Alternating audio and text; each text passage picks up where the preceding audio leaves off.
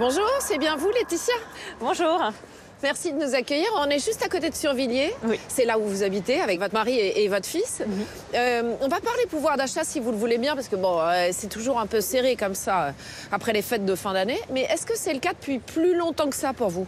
Oui, on a constaté avec mon mari depuis quelques mois euh, qu'on a plus de difficultés à mettre de l'argent de côté avec euh, euh, l'essence, l'alimentation qui a augmenté, l'électricité.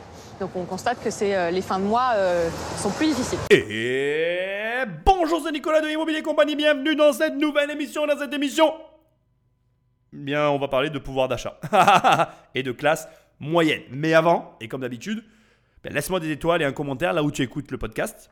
Va sur immobiliercompagnie.com dans l'onglet livre, tu cliques, tu cliques, tu peux recevoir les 100 premières pages de mon livre ou alors tu peux directement recevoir mon livre dans ta boîte aux lettres. Sinon, tu vas sur immobiliercompagnie.com dans l'onglet formation, tu cliques, tu cliques et on travaille ensemble. Je te fais passer à la vitesse supérieure, ça va être super. Bref, sans plus de transition, je dois te remercier, c'est grâce à toi que j'ai fait cette émission. Et alors là, vraiment, je vais te demander toute ton attention parce qu'on a la thèse, l'antithèse et la synthèse dans ce podcast, tu vas pouvoir découvrir du coup eh bien, euh, une réalité qui est à mon sens assez ironique. Alors c'est très relatif parce que bien évidemment euh, ma position d'observateur est confortable et que bien évidemment aussi les personnages que nous allons suivre, les histoires que nous allons retranscrire et la réflexion que nous allons amener ici, elle est toujours très simple de l'extérieur et très complexe de l'intérieur. D'ailleurs, je vais me servir un peu ici rapidement de l'introduction.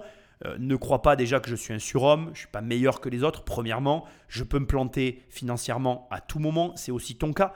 Deuxièmement, on va amener ici une forme de jugement que j'aimerais que tu mettes dans un coin de ton raisonnement. Il faut essayer au maximum de ne pas juger ce qu'on va voir. Et bien évidemment, d'interpréter et de comprendre les mécanismes qui sont en jeu, les mécanismes vicieux qui nous amènent à ces résultats-là, que nous dupliquons tous plus ou moins de façon différente. Alors je parle de quoi? Je vais quand même mettre des mots sur mon diagnostic, c'est-à-dire ce phénomène qu'on peut nommer la classe moyenne et cette espèce d'emprisonnement dans un circuit euh, autour de l'argent qui est ce- cette sensation de manque, de pas suffisamment d'argent, cette sensation de ne pas réussir à s'extraire d'une situation financière X vers une situation financière Y avec tout ce que ça implique derrière. Donc vraiment, et j'insiste, euh, essaye de mettre de côté le jugement, essaye de mettre de côté tout ce que tu peux imaginer euh, être sous forme de euh, démonstration ou de montrer du doigt et de dire ah ça c'est pas bien, il faut pas le faire. Non non, essaye vraiment de comprendre premièrement ce qui se passe et les enjeux qu'il va y avoir derrière de ce qu'on va écouter et surtout d'être capable de transposer à ta situation les mécaniques que nous reproduisons tous à notre échelle et qu'il va falloir essayer de changer pour ne pas obtenir le résultat euh, qu'on ne veut pas avoir dans nos vies, à savoir manquer d'argent, galérer, ne pas s'en sortir. Alors bien évidemment, je tiens à le dire avant de commencer, il n'y a aucun jugement négatif et tu vas vraiment voir, cette émission va être exceptionnelle parce que, comme je t'ai dit, il y a la thèse et l'antithèse à l'intérieur. Tu vas voir la raison pour laquelle il est si difficile de changer notre rapport à l'argent dans cette émission. Et vraiment, je pense que tu dois la partager au plus grand nombre, aux gens autour de toi, parce que je crois que cette émission doit être écoutée par le plus grand nombre. Et j'espère amener dans ta tête des réflexions ben, auxquelles tu n'as jamais pensé. Sans plus de transition, Patrick, envoie la sauce, on va se marrer. Enfin, façon de parler. Je m'appelle Nicolas, j'ai 44 ans et je suis employé à la Poste. Je m'appelle Jules, j'ai 9 ans et je suis en CM1. Je m'appelle Laetitia, j'ai 34 ans et j'exerce la fonction de cadre de santé dans un hôpital public.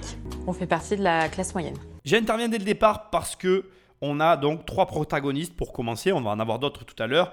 Nicolas, Jules et Laetitia, 44, 9 et 34 ans, et autoproclamés classe moyenne. D'abord, j'aimerais bien te poser une question. C'est quoi cette histoire de classe moyenne pour toi? La classe moyenne, si on s'amuse à chercher un petit peu la signification, alors moi je vais me contenter de Wikipédia, j'ai pas envie de m'étendre, c'est finalement ce qui va se situer comme étant le revenu médian. En gros, tu es au-dessus des pauvres, mais en dessous des riches. Et on considère que cette classe moyenne, finalement, elle représente une masse qui est la masse, en France en tout cas, qui paye le plus. En réalité, il faut que tu saches une chose, et c'est écrit sur euh, Wikipédia, je vais te lire textuellement ce que j'ai sous les yeux, il n'en existe pas de, de définition absolue qui fasse consensus parmi les chercheurs ou les institutions. Bien que beaucoup en proposent à partir de critères de seuil portant sur le niveau de vie et ou de revenus, dans les pays où leur usage est répandu, on utilise aussi des référentiels dépendant de la profession occupée. Et donc ça m'amène sur un point qui est intéressant et sur lequel j'aimerais que tu réfléchisses, c'est que la classe moyenne n'existe pas. Enfin, il peut exister un sentiment d'appartenance à cet ensemble qui constitue également un statut social. Il est possible de quantifier à l'aide d'enquêtes.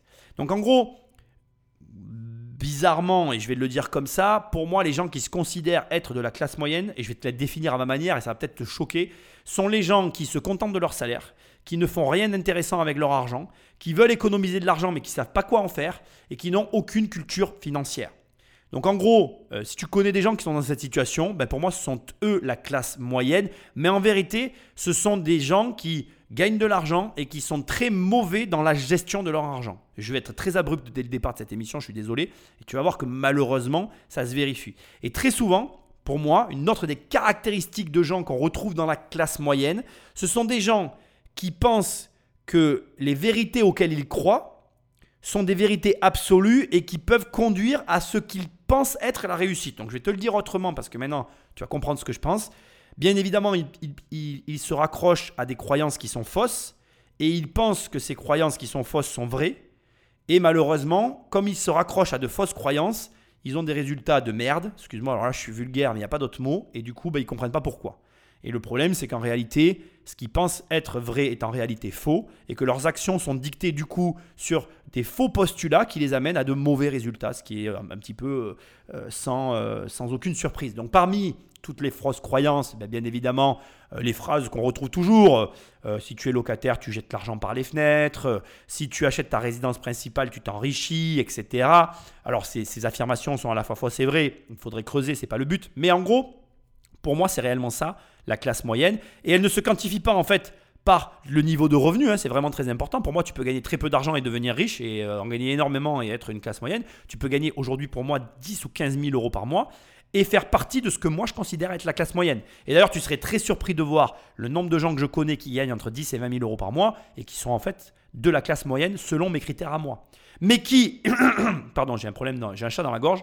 Pardon, mais je veux aussi le dire, ce qui est très drôle, c'est que, par exemple, les personnes ici, euh, Nicolas, Jules et Laetitia, s'ils étaient ici à côté de moi, ils diraient que j'ai complètement tort et que les gens qui gagnent 10 ou 20 000 euros par mois ne font pas partie de la classe moyenne. Sauf que c'est faux en fait. La réalité de tout ça, c'est que la classe moyenne ne se mesure pas avec le niveau de revenu. Et si tu crois, comme tous ces gens, que ton niveau de revenu fait ta classe sociale, tu n'as vraiment, mais alors, rien compris à l'argent. La classe moyenne, ce sont les gens qui ne savent pas gérer de l'argent. Point à la ligne. Et c'est d'ailleurs pour ça qu'il y a des gens qui ont très peu d'argent qui finissent par être riches et qui deviennent riches au sens euh, littéral du terme, hein, à tous les niveaux qu'on peut imaginer, financièrement, euh, euh, matériellement, dans la vie de tous les jours avec leur famille, etc. Et c'est aussi pour ça que tu retrouves des gens qui ont beaucoup d'argent et qui se suicident. Parce que, et c'est là que ça devient intéressant, ma définition de la classe moyenne, tu peux gagner 20 000 euros par mois et te suicider. Tu peux gagner 20 000 euros par mois et être malheureux dans ton couple. Tu peux gagner 20 000 euros par mois et ne pas être capable de finir ta fin de mois. C'est difficilement audible pour une tranche de la population, mais c'est la réalité. Et tu vas rencontrer des gens qui gagnent 500 euros par mois et qui vont être heureux, à tous les niveaux que ce soit. Ce qui montre que l'argent, encore une fois, n'a rien à voir. Mais alors, rien à voir avec ta classe sociale. Sors-toi ça de la tête. Là, ici, Nicolas, Jules et Laetitia s'autoproclament être de la classe moyenne. Ça arrange qui? Les hommes politiques. Ça leur permet de désigner euh, une, comment dirais-je, euh, un groupe de personnes qui vont être désignées comme étant la classe moyenne pour eux et donc qui vont pouvoir cibler. Ça arrange aussi les sociologues et tout un tas de personnes parce que ça donne un sentiment d'appartenance à cette classe sociale qui s'auto-définit à peu près tous de la même manière. Mais ça les arrange pas quand ces mêmes personnes-là, quand ils sont en face d'un mec comme moi, qui a passé plus de temps qu'eux à gagner moins d'argent qu'eux, qui se retrouve à la fin avec plus d'argent qu'eux. Je vais le dire moins vite, mais on va, je vais le dire moins vite et autrement pour qu'on se comprenne bien. Moi, j'ai pendant 10 ans gagné moins d'argent que même ces gens-là. Hein. ils ont gagné pendant 10 ans plus d'argent que moi, mais aujourd'hui, j'en gagne plus qu'eux. Et là, ils n'ont pas d'explication. Comment je suis passé de pauvre à riche sans passer par la classe moyenne? Question. Ce que font tous les gens comme moi, d'ailleurs, il faut, le préciser. Ce qui prouve que la classe moyenne n'existe pas en fait. Parce que si elle existait, il y aurait une phase où on passerait tous par là. Donc il y a des gens qui passent de pauvres à riches. Pourquoi? Sans gagner au loto, sans jouer au loto, sans avoir un héritage, je précise. Donc voilà, La vérité, c'est que déjà pour commencer, c'est très important. Sortez-vous ces idées reçues de la tête. Il n'y a pas de classe moyenne. Il n'y a que des gens qui sont seuls face à leurs revenus, qui prennent des décisions avec leur argent. Et les décisions qu'ils prennent impliquent les résultats qu'ils ont. C'est très difficile ma manière de voir les choses parce qu'elle elle est très responsabilisante et elle est très malaisante parce que du coup elle implique que finalement là où tu te trouves, là où tu te positionnes, ben, c'est 100% euh, de ton fait. Et donc du coup tu peux pas te cacher derrière la société, les impôts de la France, le blablabla, le blablabla. Non, non, non, non. Tout ça c'est du flanc. En fait il n'y a que toi et toi seul avec ton argent. Parce que quand tu sors ton argent, tu votes. Quand tu sors ton argent de ta poche, tu paye le futur dans lequel tu vas t'asseoir. C'est-à-dire qu'en gros, l'argent que tu dépenses aujourd'hui est une part importante du futur que tu auras demain.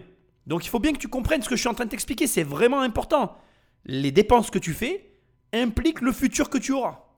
Comment tu dépenses ton argent? Il y a un autre élément qui va rentrer en ligne de compte qui est très important dans tout ce que je suis en train de te dire, c'est aussi ton rapport à l'argent.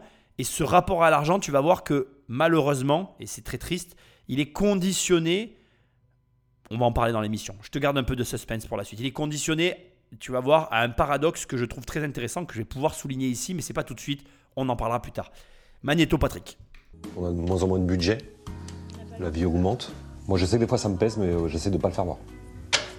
Voilà. Quand je vois mon compte, des fois, je. C'est dur. Ça veut dire qu'on est pauvre des fois?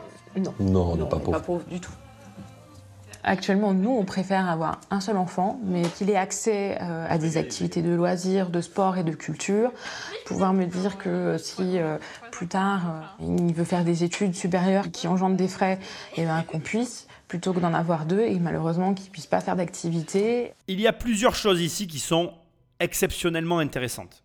tu as vu, je, du superlatif pour désigner la chose. Premièrement, on est pauvre, pose le petit garçon. C'est très intéressant. Et les parents répondent non tout de suite. Alors que, paradoxalement, et je trouve ça très intéressant, on a un père qui explique que ça le pèse, qu'il essaie de pas montrer, mais que quand il regarde ses, quand il regarde ses comptes, c'est dur. Et là, tu te rends compte finalement du rapport qu'il y a à l'argent.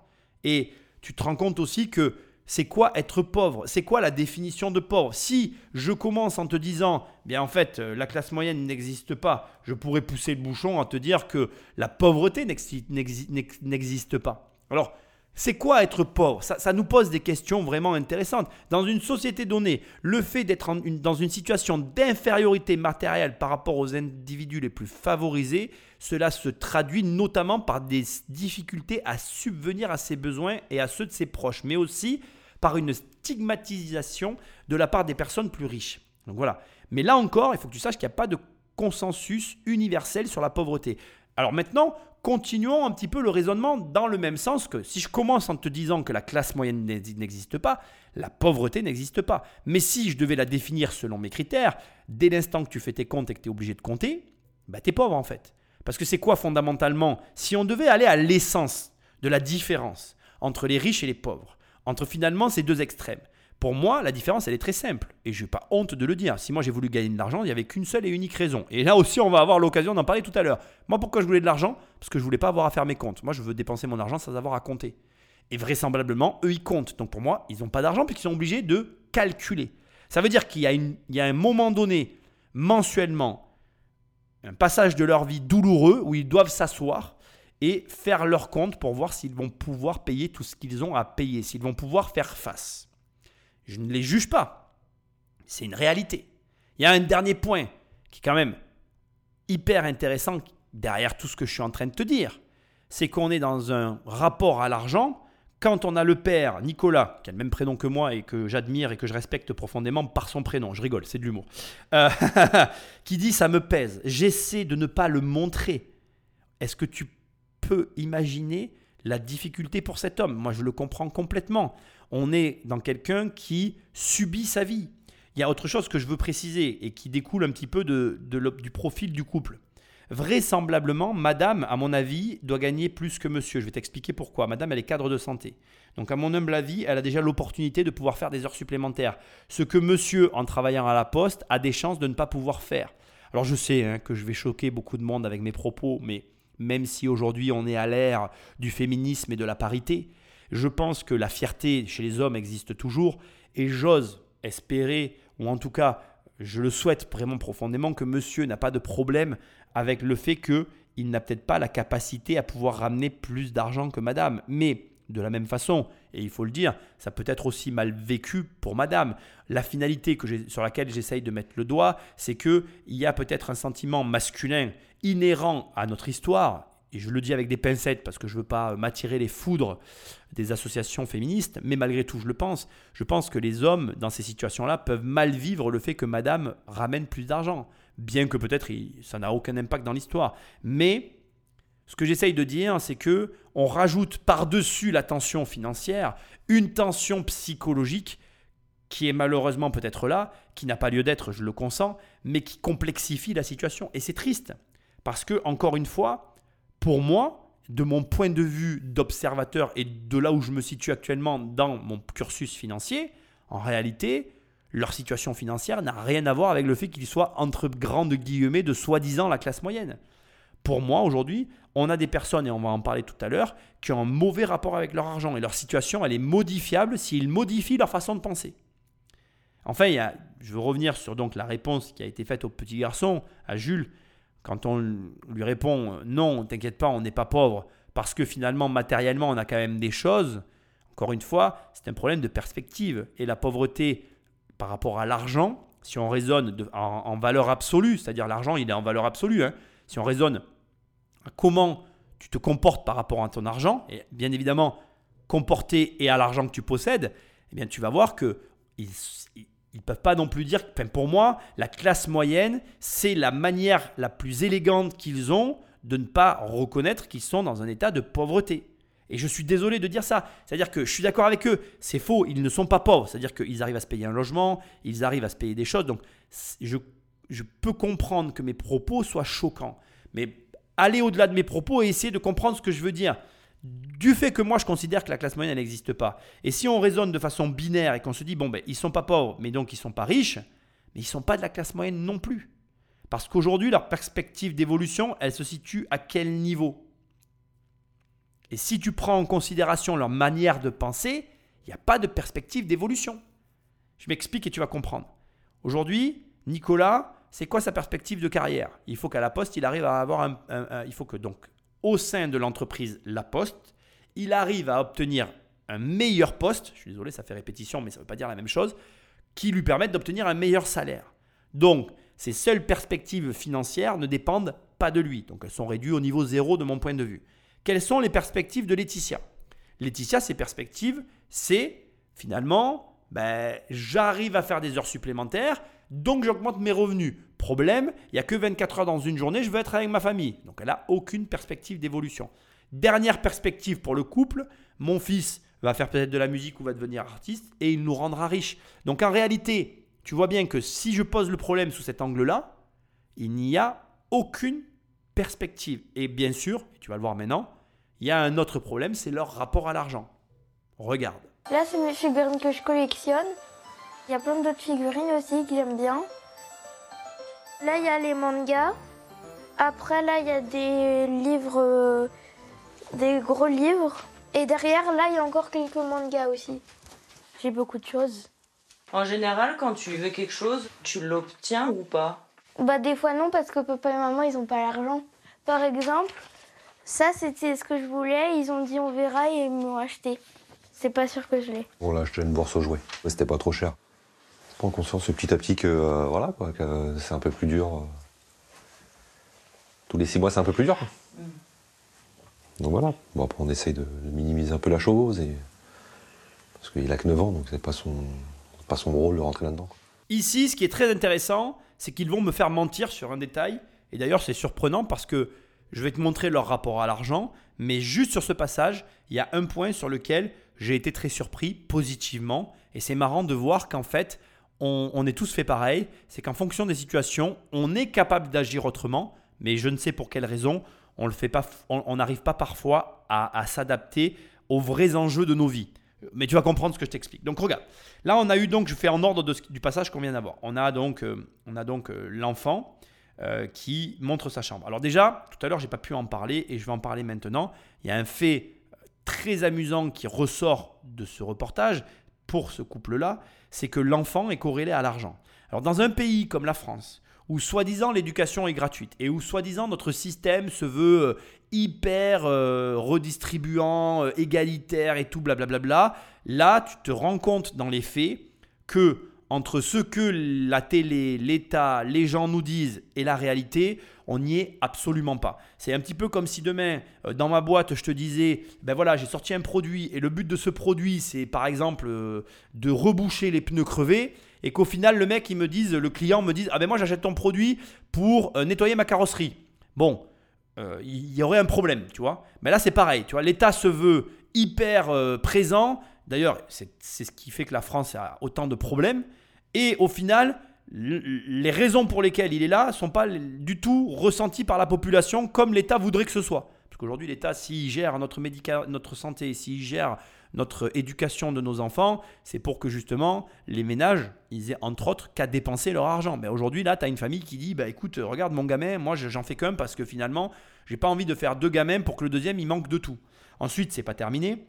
On a, et c'est marrant, tu vois, on a, on a des parents qui ont un sentiment de manque et voire même d'incapacité à combler les besoins du petit. Et le petit commence tout de suite, donc Jules commence tout de suite à nous dire, moi j'ai beaucoup de choses, hein. j'ai vraiment la chance d'avoir beaucoup de choses dans ma chambre. Donc c'est marrant de voir finalement le ressentiment des deux parties d'une même famille, de gens qui vivent ensemble. Comme quoi, et je tiens à te le dire, quand on te dit que tu connais pas vraiment ta femme, tu connais pas vraiment tes enfants, c'est bien vrai. Parce que là, regarde, on a des parents qui, qui, qui, nous disent, ben voilà, euh, euh, c'est un peu dur pour nous. Et on a un gamin qui dit j'ai beaucoup de choses. Ensuite, point très positif, le gamin ne peut pas avoir tout ce qu'il veut. Là, tu te rends pas compte comment c'est génial pour le gamin. Ça, il, apprend la valeur des choses. Et il prend un exemple. Il dit Regardez cette, figurine que mes parents m'ont achetée. Ils m'ont dit qu'ils pouvaient pas me la payer. Et le père reprend en disant Mais on a pu lui payer parce qu'on l'a acheté dans la bourse aux jouets. Et cet élément-là m'a énormément surpris. C'est-à-dire que les parents ont été capables de trouver une solution malgré l'incapacité financière à acheter au prix du neuf. Ils se sont débrouillés d'obtenir le jouet d'occasion, ce qui montre qu'ils sont capables d'adaptation dans les situations les plus inespérées, comment dire, où ils ont le moins de chances d'obtenir euh, ce qu'ils veulent. Après, bien évidemment, on a ce qui montre leur profil par rapport à l'argent ils essayent de minimiser, la situation malgré que tous les six mois, ça s'aggrave. Alors ça, c'est ça, je vais te donner un conseil d'ami. Euh, ne fais jamais ça. Il ne faut pas minimiser aucune situation dans la vie. Quand il se passe quelque chose de grave, il faut réagir à la hauteur de la gravité de la situation. Ils ont des problèmes d'argent, c'est une situation grave, personne ne devrait manquer d'argent. Si tu minimises, il faut pas venir pleurer sur tes résultats. Si tu prends les choses par-dessus la jambe, faut pas venir dire après ah mais tu comprends, ça euh, ça se passe pas comme j'ai prévu. Oui, mais enfin euh, tu le prends pas non plus au sérieux, donc ça peut pas se passer comme tu veux en fait. Tes résultats sont égaux à ton niveau de préparation. Là, les mecs le prennent absolument pas au sérieux le problème. Donc du coup, ben, qu'est-ce qui se passe? Leur niveau de vie se réduit. Donc il y a un moment donné, faut pas venir pleurer si tu prends pas les choses à bras le corps et que tu n'obtiens pas les résultats que tu veux. C'est toujours pareil en fait dans la vie, pour tout d'ailleurs. C'est pas qu'une question d'argent c'est dans la vie en général. Il se passe une chose, on réagit à la hauteur de la chose. Si tu réagis pas à la hauteur, ben, ça veut dire que le problème qui se présente, il a l'ascendant sur toi, ça veut dire que le problème va t'écraser. Tu veux écraser un problème? Alors sois plus grand, plus fort, plus puissant que lui. Point à la ligne. On va faire les comptes. On va faire le budget de novembre 2021. Donc on avait calculé que les salaires, à nous deux, on était à 3840, c'est ça hein? Ouais. L'alimentation, on fait à peu près 750 euros. Et périscolaire, 120 euh, euros, je crois, par mois à peu près. 120 euros. Crédit IMO, euh, ça fait 829,40. Toi, ton plein de voiture, t'en fais combien par mois? Moi, j'en fais 3. T'en fais 3. Et moi, j'en fais combien? J'en fais 3 ou 4. Donc l'essence. 377,50. Si on calcule euh, toutes les charges, on va dire fixes par mois, il nous reste 341,04 euros si on veut mettre de côté s'il n'y a pas d'imprévu. Si, pour mettre de côté, faire face aux imprévus et, euh, et les loisirs du mois. En juin, à la fin du mois, il nous restait 549,06 euros. Donc, on perd 208,02 euros pour budget loisirs épargne. C'est énorme. Et ça, c'est en l'espace de. C'est énorme. C'est voilà. En l'espace de moins de six mois. Donc voilà, la messe est dite. Il m'a déprimé ce chiffre. Ah ouais, bah tu es là. On pensait pas autant. C'est pas normal. Je m'arrête là parce que il y a déjà des choses à dire et que je veux pas que le passage soit trop long. On le reprend dans une seconde, ne m'en veux pas.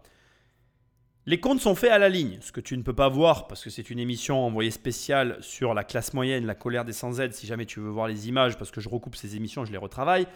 Tu as ici une dame qui a l'habitude de faire les comptes. Madame, donc euh, Laetitia, euh, a une fiche exprès qu'elle remplit ligne par ligne. D'accord? Je ne lui fais pas de critique. Faire les comptes, c'est une première approche pour son argent. Ça n'est pas la meilleure approche, c'est une forme d'approche. Mais ça dénote de quelque chose. Il faut savoir que donc elle a une fiche qui est préparée ligne par ligne. Ce qui est intéressant ici, c'est qu'il y a une erreur. Il y a une erreur que je veux te souligner et sur laquelle je veux que tu réfléchisses. Donc elle a donné tous les chiffres, je ne vais pas tout passer, mais l'erreur réside dans le fait qu'ils sont propriétaires.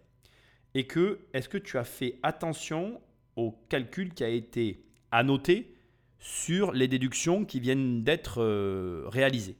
En gros, monsieur, donc Nicolas, hein, du même prénom que moi, dit euh, pour, le crédit maison, maison mais ils vivent en appartement, et ça aussi je vais devoir te le préciser, c'est la raison de l'erreur, il faut faire moins 829,40 euros. Point à la ligne et il continue. Ce qui est une erreur. Parce que, alors, je peux me tromper, je n'ai pas fait attention euh, tout particulièrement à ça dans l'émission, mais que ce soit d'ailleurs une maison ou un appartement, dans les deux cas, erreur de calcul. 829 euros plus le foncier, plus l'entretien.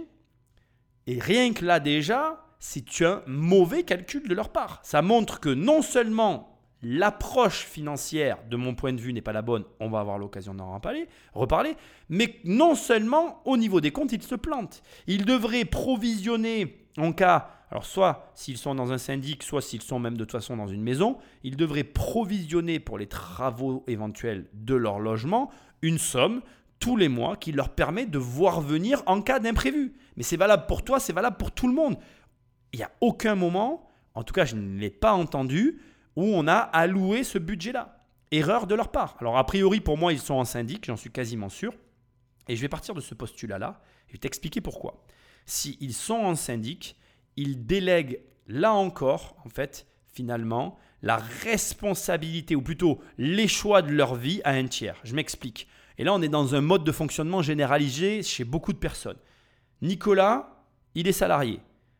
Décision financière le concernant, déléguée à un tiers. Il a un patron qui le paye. Il ne peut rien faire sur son salaire. Laetitia, 34 ans, salariée, cadre de santé. Elle a un salaire, mais elle délègue les décisions financières qui la concernent à un tiers. Logement, résidence principale, en syndic. Là encore, on délègue les responsabilités financières à un tiers. C'est un mode de pensée qui s'est immiscé insinueusement dans leur vie et qu'ils subissent, à mon humble avis, sans le vouloir. Pourquoi? Parce qu'ils ont juste, ils se sont juste dit, moi je veux être propriétaire. Mais est-ce que être propriétaire dans ces conditions, ce sont réellement les bonnes conditions pour être propriétaire? Je te pose la question. Parce que quand à la fin on les voit être euh, un petit peu choqués du total et de l'écart, donc pour euh, expliquer la, fin du calcul, donc on est en novembre 2021 quand ils font les comptes euh, de ce que leur coûte la vie au quotidien, et en réalité, il, leur reste euh, à la fin du mois, quand ils ont tout payé, 341 euros. Pour lesquels, d'ailleurs, ils disent euh, Bon, ben voilà, ces 341 euros euh, peuvent nous servir à ceci, à cela, on va le voir dans un instant. Donc, ça, c'était en novembre 2021. Quand ils prennent leur feuille de compte de, du mois de juin de la même année, donc quelques mois auparavant, six mois quasiment auparavant, cinq mois, eh bien là, il leur restait 549 euros. Il y a un écart de 208 euros qui pour eux est énorme, puisque, encore une fois, ils ont délégué à un tiers tout ce qui concerne leurs revenus. Pourquoi je te dis ça? Parce que 200 balles, c'est rien. Quand tu sais gagner de l'argent, quand tu es capable toi-même de générer ton propre argent, 200 euros, c'est rien. 200 euros, je te le dis, c'est rien. Mais quand tu délègues tout à des tiers, quand finalement tout ce qui concerne ta vie financière ne t'appartient pas, leur salaire ne leur appartient pas, les travaux de leur résidence ne leur appartiennent pas, finalement ils subissent tout. Du coup, est-ce que ça a à voir quelque chose avec la classe moyenne? C'est un choix, on est bien d'accord. Tout ce dont je viens de faire état ne découle que d'un choix. Tu choisis de vivre en appartement, tu choisis d'être salarié, tu choisis. Alors, Je vois déjà les objections. hein. Il y en a qui sont là qui vont dire oui, mais j'ai pas le choix. Non, c'est pas vrai. Ça, c'est des croyances encore une fois. C'est toi qui crois que tu n'as pas le choix. Tu as agencé ta vie de sorte que tu arrives à ce résultat-là. Maintenant, le problème, c'est que quand tu fais un choix comme ça et que les taux se resserrent et que tu commences à le subir, c'est plus facile de se dire que tu n'avais pas le choix que de reconnaître que peut-être tu as enchaîné les mauvais choix. À l'année, euh, ouais, c'est un budget vacances, c'est euh, peut-être un, un apport pour une voiture ou, euh, ou quelque chose comme ça. Maintenant, on n'a plus. C'est des pertes sèches. Il y a un déclassement de la classe euh, moyenne. Si ça continue comme ça, euh, c'est plus viable en fait. Il y aura plus de classe moyenne. Il y aura, elle va disparaître. Il y aura euh, les revenus modestes et la classe aisée. Alors bien évidemment, ben là on n'est plus d'accord, c'est exactement ce comme quoi j'ai fini le précédent, la le précédent passage. En réalité, on n'est plus d'accord avec les réalités, on rejette sur l'État la responsabilité. Alors là, c'est pas dit, ça c'est moi qui le dis, attention, hein. Ce que je fais n'est peut-être pas bien, mais on sent finalement dans les propos qu'elle tient ici, c'est le sentiment que j'ai en l'écoutant, cette notion de rejet de la responsabilité. Alors, moi je me marre, hein, puisque tu as remarqué que monsieur, quand il dit bah, c'est pas normal, euh, cette somme, ça peut représenter un apport pour une voiture ou des vacances et c'est une perte sèche. Mais de toute façon, la perte sèche dont il fait état, euh, dans tous les cas, s'il avait mis l'argent dans des vacances ou dans une voiture, ça aurait aussi été une perte sèche. C'est très marrant de voir que, et c'est un peu le point sur lequel je voulais venir dans cette émission, c'est marrant ici de constater le paradoxe. Le paradoxe qui est que ils ne s'intéressent pas à l'argent, ils délèguent à l'extérieur tout ce qui touche à leurs revenus et ils ne cherchent pas à comprendre ce qui les a conduits dans cette situation en cherchant en permanence à rejeter la faute sur l'autre sans chercher à voir que dans leurs propos se trouve en même temps leur malheur, mais aussi la cause pour, la cause pour laquelle ils se retrouvent dans la situation dans laquelle ils se retrouvent. Ils sont les architectes de leur situation financière. Quand j'entends monsieur qui dit qu'avec cet argent, il aurait pu avoir un apport pour acheter une voiture, d'abord, bon, le terme peut-être exact, mais j'emploierai jamais le terme apport pour acheter une voiture. Il aurait dépensé de l'argent dans une voiture et il aurait fait une perte sèche de la même manière. Même s'il avait mis ses 208 euros de côté sur un compte, il aurait eu 2400 euros de côté au bout d'un an. Il aurait mis cet argent dans une bagnole. Les 2400 euros qu'il aurait mis dans la bagnole, c'est l'argent qu'il aurait perdu la première année rien que parce qu'il a acheté la voiture et qu'elle était d'occasion. Tu comprends ce que je veux dire? Donc son histoire de c'est une perte sèche pour nous, vu ce qu'il allait faire de l'argent, ça ne tient absolument pas. Et ça corrobore ce que je te dis à chaque fois. Ça n'est pas combien tu gagnes qui fait ton niveau de revenu, c'est ce que tu fais de l'argent. Et alors là, on en a l'illustration la plus parfaite. Ne prends pas mes propos comme une critique de leur comportement. Ils ne sont que le produit d'une société qui leur envoie des messages au quotidien et ces messages sont gravés dans leur cerveau. Et d'ailleurs, ça fait la transition parfaite, j'en veux pour preuve la suite des propos qui sont tenus. Madame qui emploie les termes, c'est le déclassement de la classe moyenne. Je ne te dis pas comment j'ai rigolé quand j'ai entendu ça. Elle dit que c'est plus viable et que bientôt la classe moyenne va disparaître et qu'il n'y aura plus que les riches et les pauvres. Alors déjà, si elle tombe sur cette émission, Laetitia, pardonne-moi, mais comme je te l'ai dit, la classe moyenne n'existe pas, n'a jamais existé, n'existera jamais. Il n'y a pas de déclassement. Il n'y a que des gens qui ont des choix à faire et qui font des choix faciles au quotidien et qu'ils se plaignent ensuite d'avoir une vie difficile. Et d'ailleurs, tu verras que là encore, on aura l'occasion de reparler de ça et tu vas comprendre qu'à un moment donné, certes, il y a des, des aléas et que ces aléas, personne ne les connaît, mais que c'est justement tes comportements a, priori qui vont conditionner tes résultats a posteriori.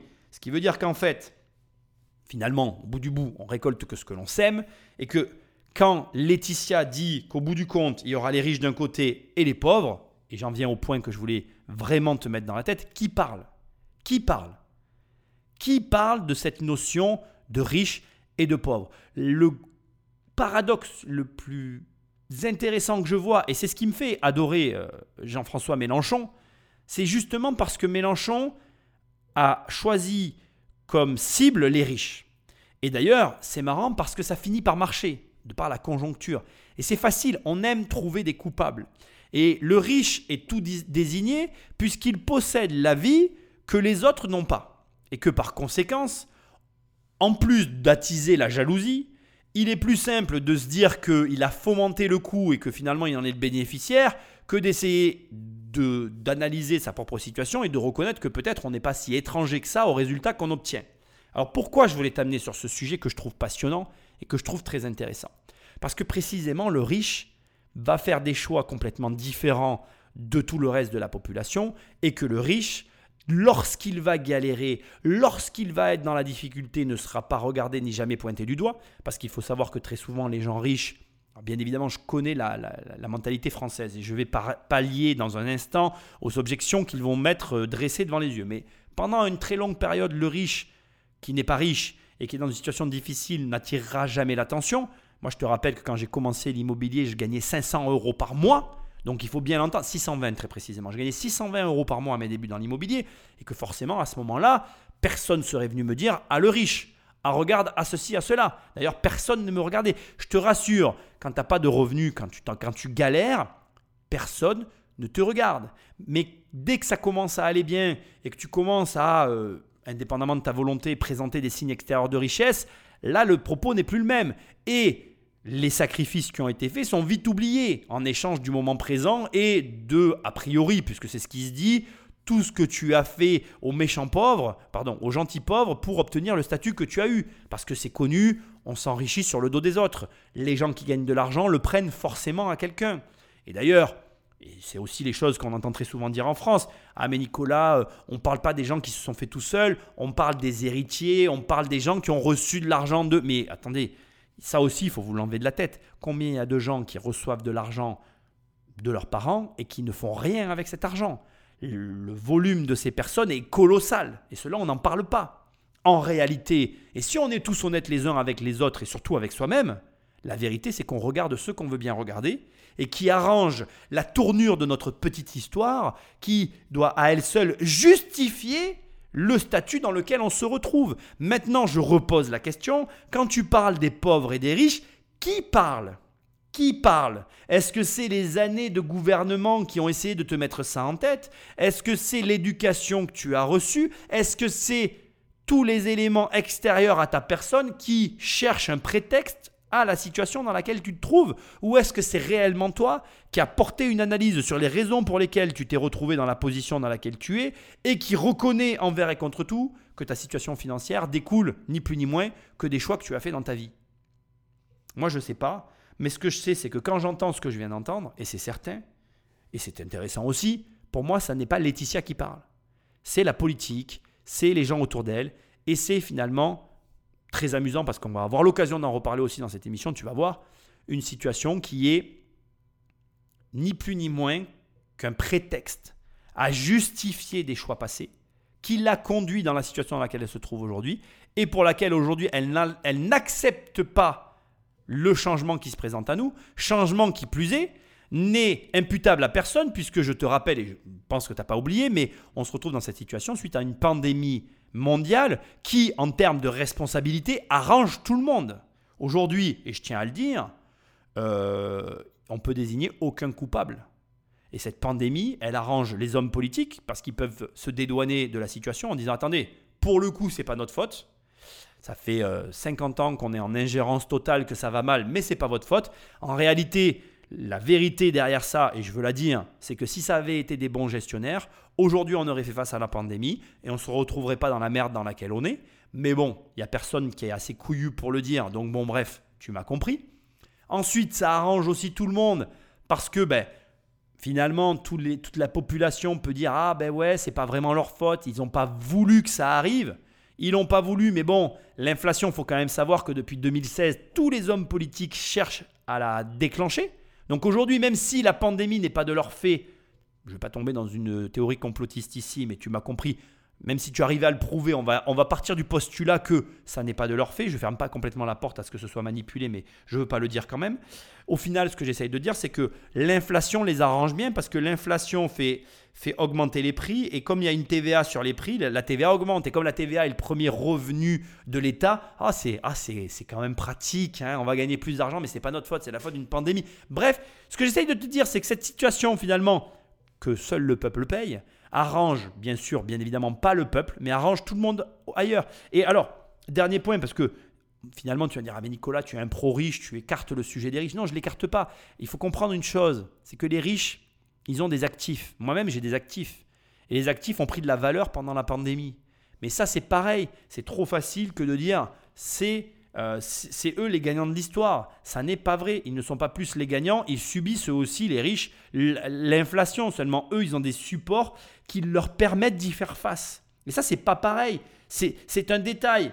Et j'aimerais quand même le préciser, que je voudrais que tu notes, c'est-à-dire qu'ils ont juste fait des choix qui leur permettent de faire face, là où d'autres n'ont pas fait les mêmes choix, et du coup, qui ne leur permettent pas d'y faire face. Du coup, choix, conséquences, etc., etc. On revient au début. Et tu vas voir, et on va en parler dans l'émission, que ce que je te dis, cette histoire de choix, elle n'est pas anodine.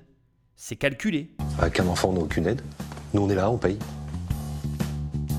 Moi, je veux pas forcément qu'on nous aide, je veux juste que cette hausse, elle arrête sa progression et voir euh, une petite augmentation de salaire pour compenser cette perte et puis arrêter l'inflation. Moi, clairement, je ne veux pas rentrer dans un système où on nous aide. Ça veut dire qu'effectivement, si on commence à percevoir des aides de l'État, c'est qu'il y a un souci. Là, les remarques de Laetitia me font rire quand elle dit bon, euh, faut arrêter l'inflation. L'inflation, personne ne la contrôle. Hein. L'inflation, par essence, elle est incontrôlée. Donc, maman État pourra pas arrêter l'inflation. À moins que maman État français décide de nous envoyer des chèques pour compenser la perte sur l'achat de tous les produits. On est assez débile pour le faire, puisqu'on a, déjà envoyé un chèque de 100 euros à tous ceux euh, qui ont subi l'inflation. Euh, pourquoi pas envoyer un chèque de 1000 euros par mois à tous ceux qui subissent la situation? Allons-y. Mais je dis ça pourquoi? Je tire le trait parce que c'est le revenu universel. Mais cette manière de penser implique ce qu'on est en train d'entendre. Et elle montre à quel point finalement les demandes formulées ici sont d'abord euh, complètement hallucinantes et vont dans la même direction que toute cette émission depuis le début. C'est-à-dire que, bien évidemment qu'il faut une augmentation de salaire. Donc comme on a tout délégué vers l'extérieur, on se tourne vers l'extérieur en disant augmenter le salaire. Sauf que pour augmenter le salaire, il faut augmenter le chiffre d'affaires. Alors c'est sûr que parler de chiffre d'affaires quand on travaille dans la santé, c'est pas beau. Hein.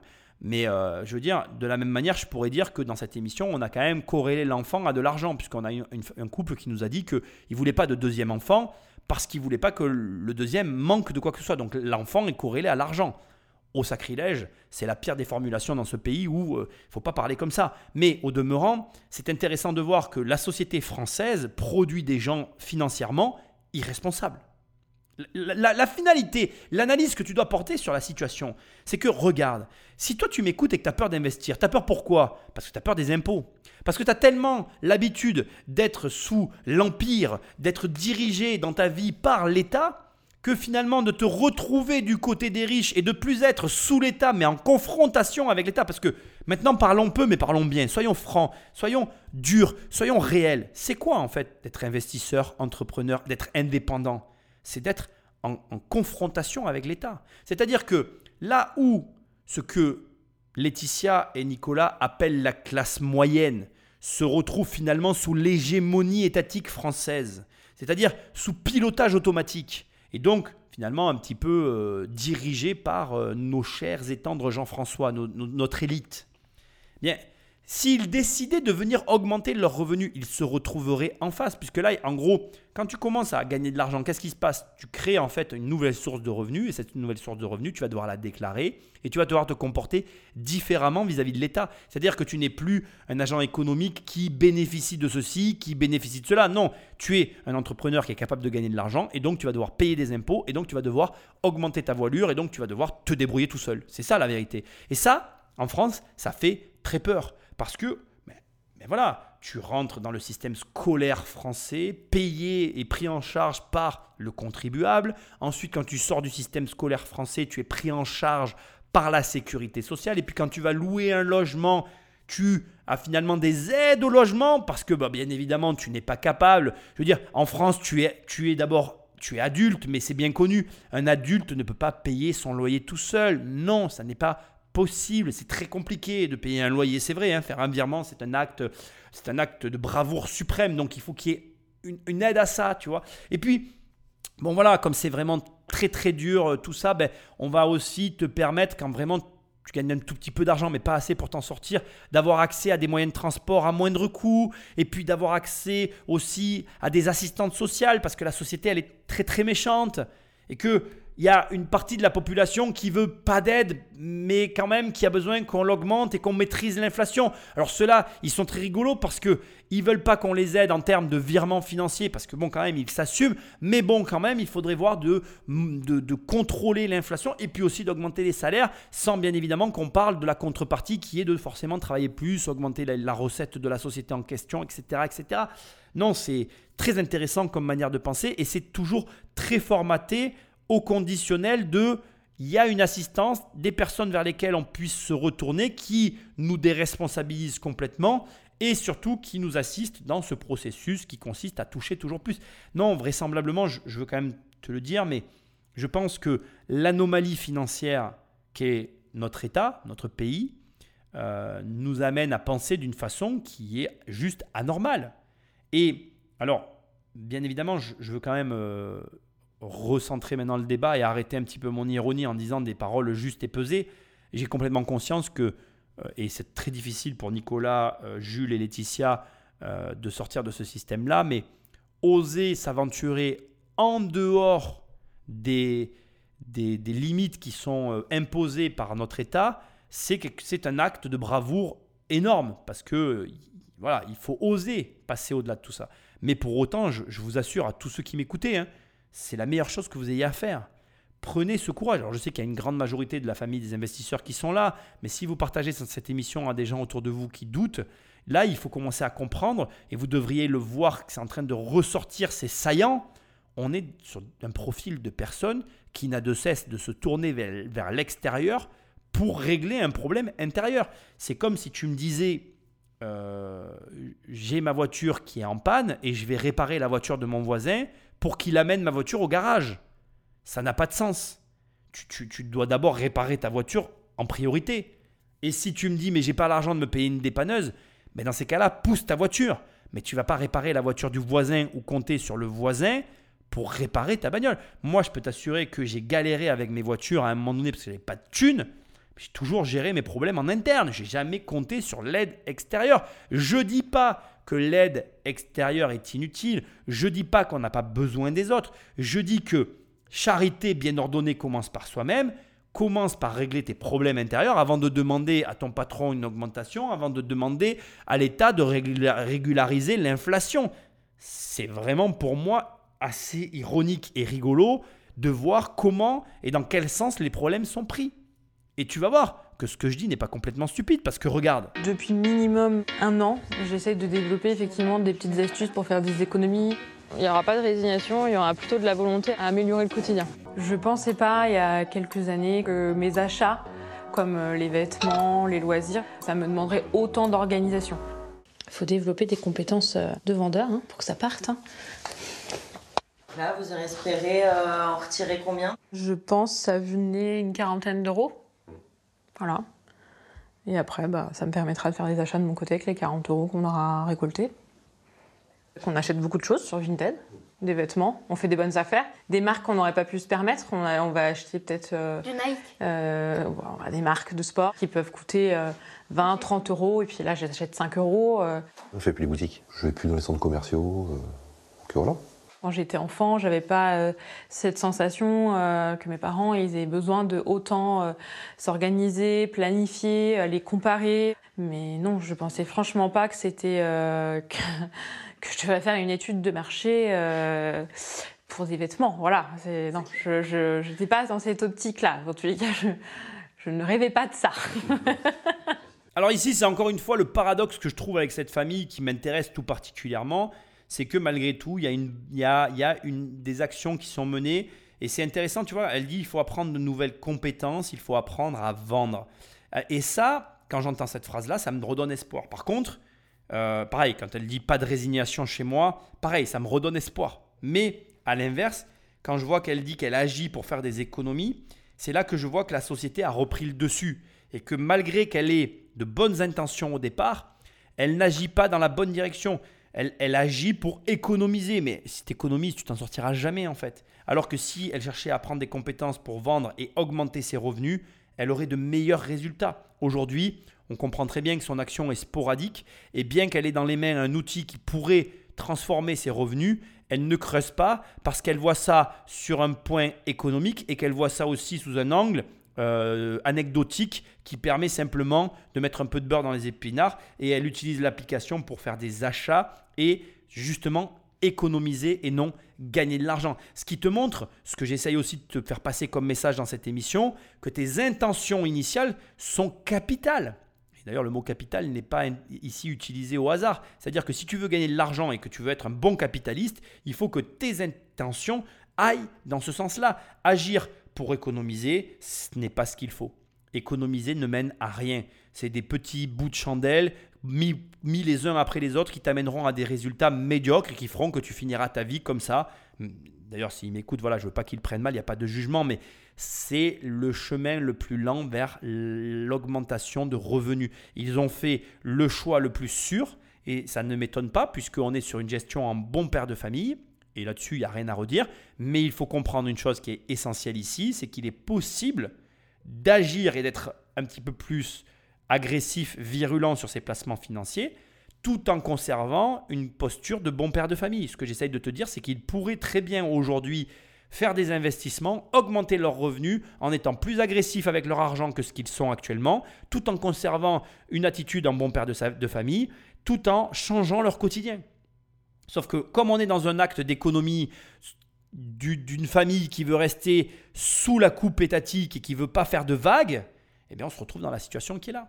Et alors c'est marrant parce que le paradoxe il est super drôle. Tu entends qu'elle dit, moi je me rappelle pas dans mon enfance avoir vécu euh, des systèmes de comptage comme ceux que j'impose à mon fils aujourd'hui. Et cette comparaison qu'elle fait entre son enfance et l'enfance de son fils, elle est légitime, mais elle me fait rigoler, sourire. Pourquoi? Parce que en réalité, elle, fait ce qu'il ne faut pas faire et elle ne se demande pas si au lieu de enfin, elle ne se demande pas et au lieu de comparer, elle ne se demande pas si elle ne reproduit pas les choix de ses parents, sauf que et je te le dis, je m'excuse, mais tes parents, ils vivaient au franc. Et nous, on est en euros. Et dès l'instant que tu as changé de monnaie et que tu as pris un x6,5 dans la figure, faut bien comprendre que tu ne peux pas reproduire les comportements de tes parents. Et, je serais triste que tu prennes conscience de ce que je suis en train d'évoquer là maintenant en écoutant mon émission. Parce que ça serait triste que tu l'aies pas compris.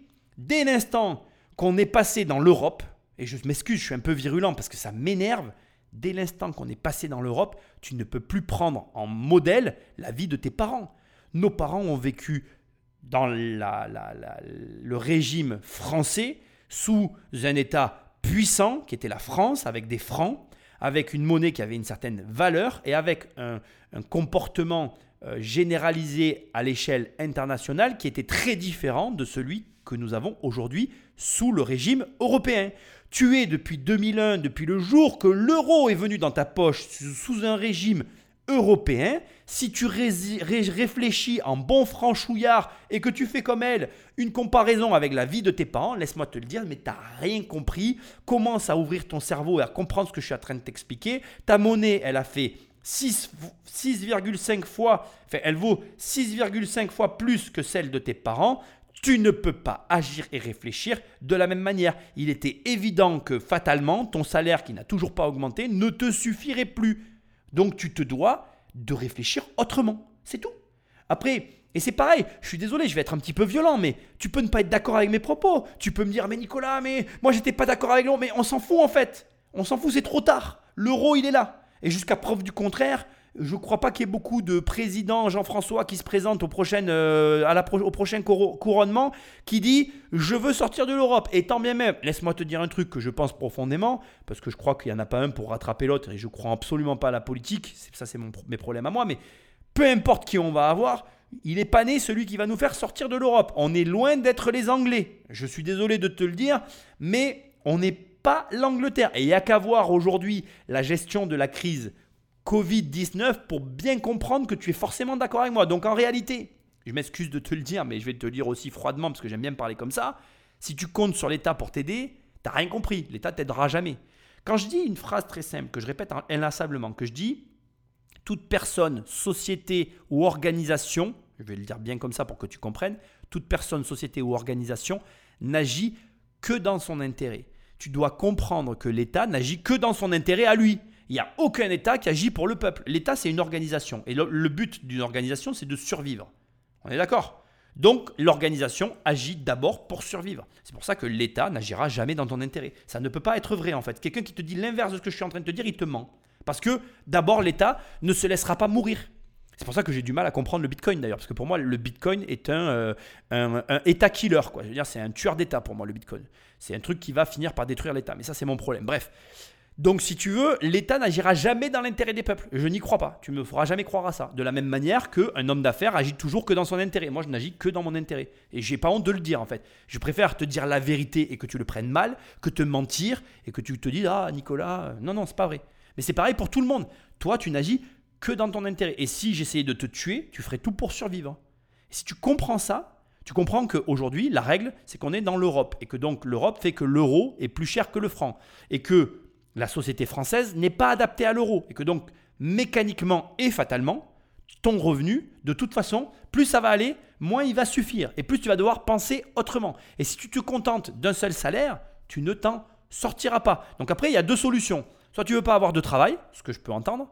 Dans ces cas-là, il va falloir que tu rejoignes la famille des investisseurs et que tu te mettes à investir pour compenser. Soit tu te lances à ton compte. Et après, avec ça, tu te démerdes. Moi, je suis là pour te montrer, te faire réfléchir et te faire comprendre. Après, la posture qui est la leur, qui est de dire Ah non, mais bon, euh, voilà, euh, moi je comprends pas, mes parents ils n'avaient pas la même vie que moi. Non, mais tes parents ils vivaient dans les francs déjà. Donc, tes parents ils n'avaient pas du tout la même vie. Et enfin, pour finir, il y a une chose qui m'attriste profondément, mais elle dit Mais moi je rêvais pas d'une vie comme ça. C'est là que est la réponse en fait. C'est ça qui est le plus drôle en fait. Notre société, elle nous concasse tellement, elle brise tellement notre, notre personnalité profonde que même moi j'en suis triste. Mais de quoi tu rêvais? Parce qu'aujourd'hui, et c'est le paradoxe de ce passage, avec Internet, tu peux vivre de tes rêves, bordel. Internet aujourd'hui pourrait te permettre de vivre de n'importe quoi. Alors au lieu de, prendre une posture de victime, commence à te reconnecter avec l'enfant que tu étais et construis autour de tes rêves un business qui te permettra soit de compléter tes fins de mois, soit carrément de laisser tomber ton boulot et de faire autre chose que tu kiffes et qui en plus te rapporte plus d'argent que ce que tu gagnes aujourd'hui. Je dis ça, je dis rien. Il y a quelques temps, on faisait les courses euh, à l'œil. On y allait sans liste. On achetait ce qu'on voulait, quoi. J'étais un bon acheteur hein, de cochonneries. je regardais pas la dépense. non. Attends, regarde un peu plus la dépense. C'est-à-dire qu'il y avait beaucoup d'achats. Euh... Oui, déjà achats coup de cœur. Voilà. C'est plus ça. Maintenant, le coup de cœur est plus raisonné. Enfin, il, il se questionne plus. Et on essaye de ne plus en avoir. Voilà. C'est surtout ça. Nous y voilà, et je préfère te prévenir, ce passage, tu vas pas l'aimer du tout, il va te faire mal, euh, vraiment. Donc, euh, donc voilà, je, je m'excuse d'avance.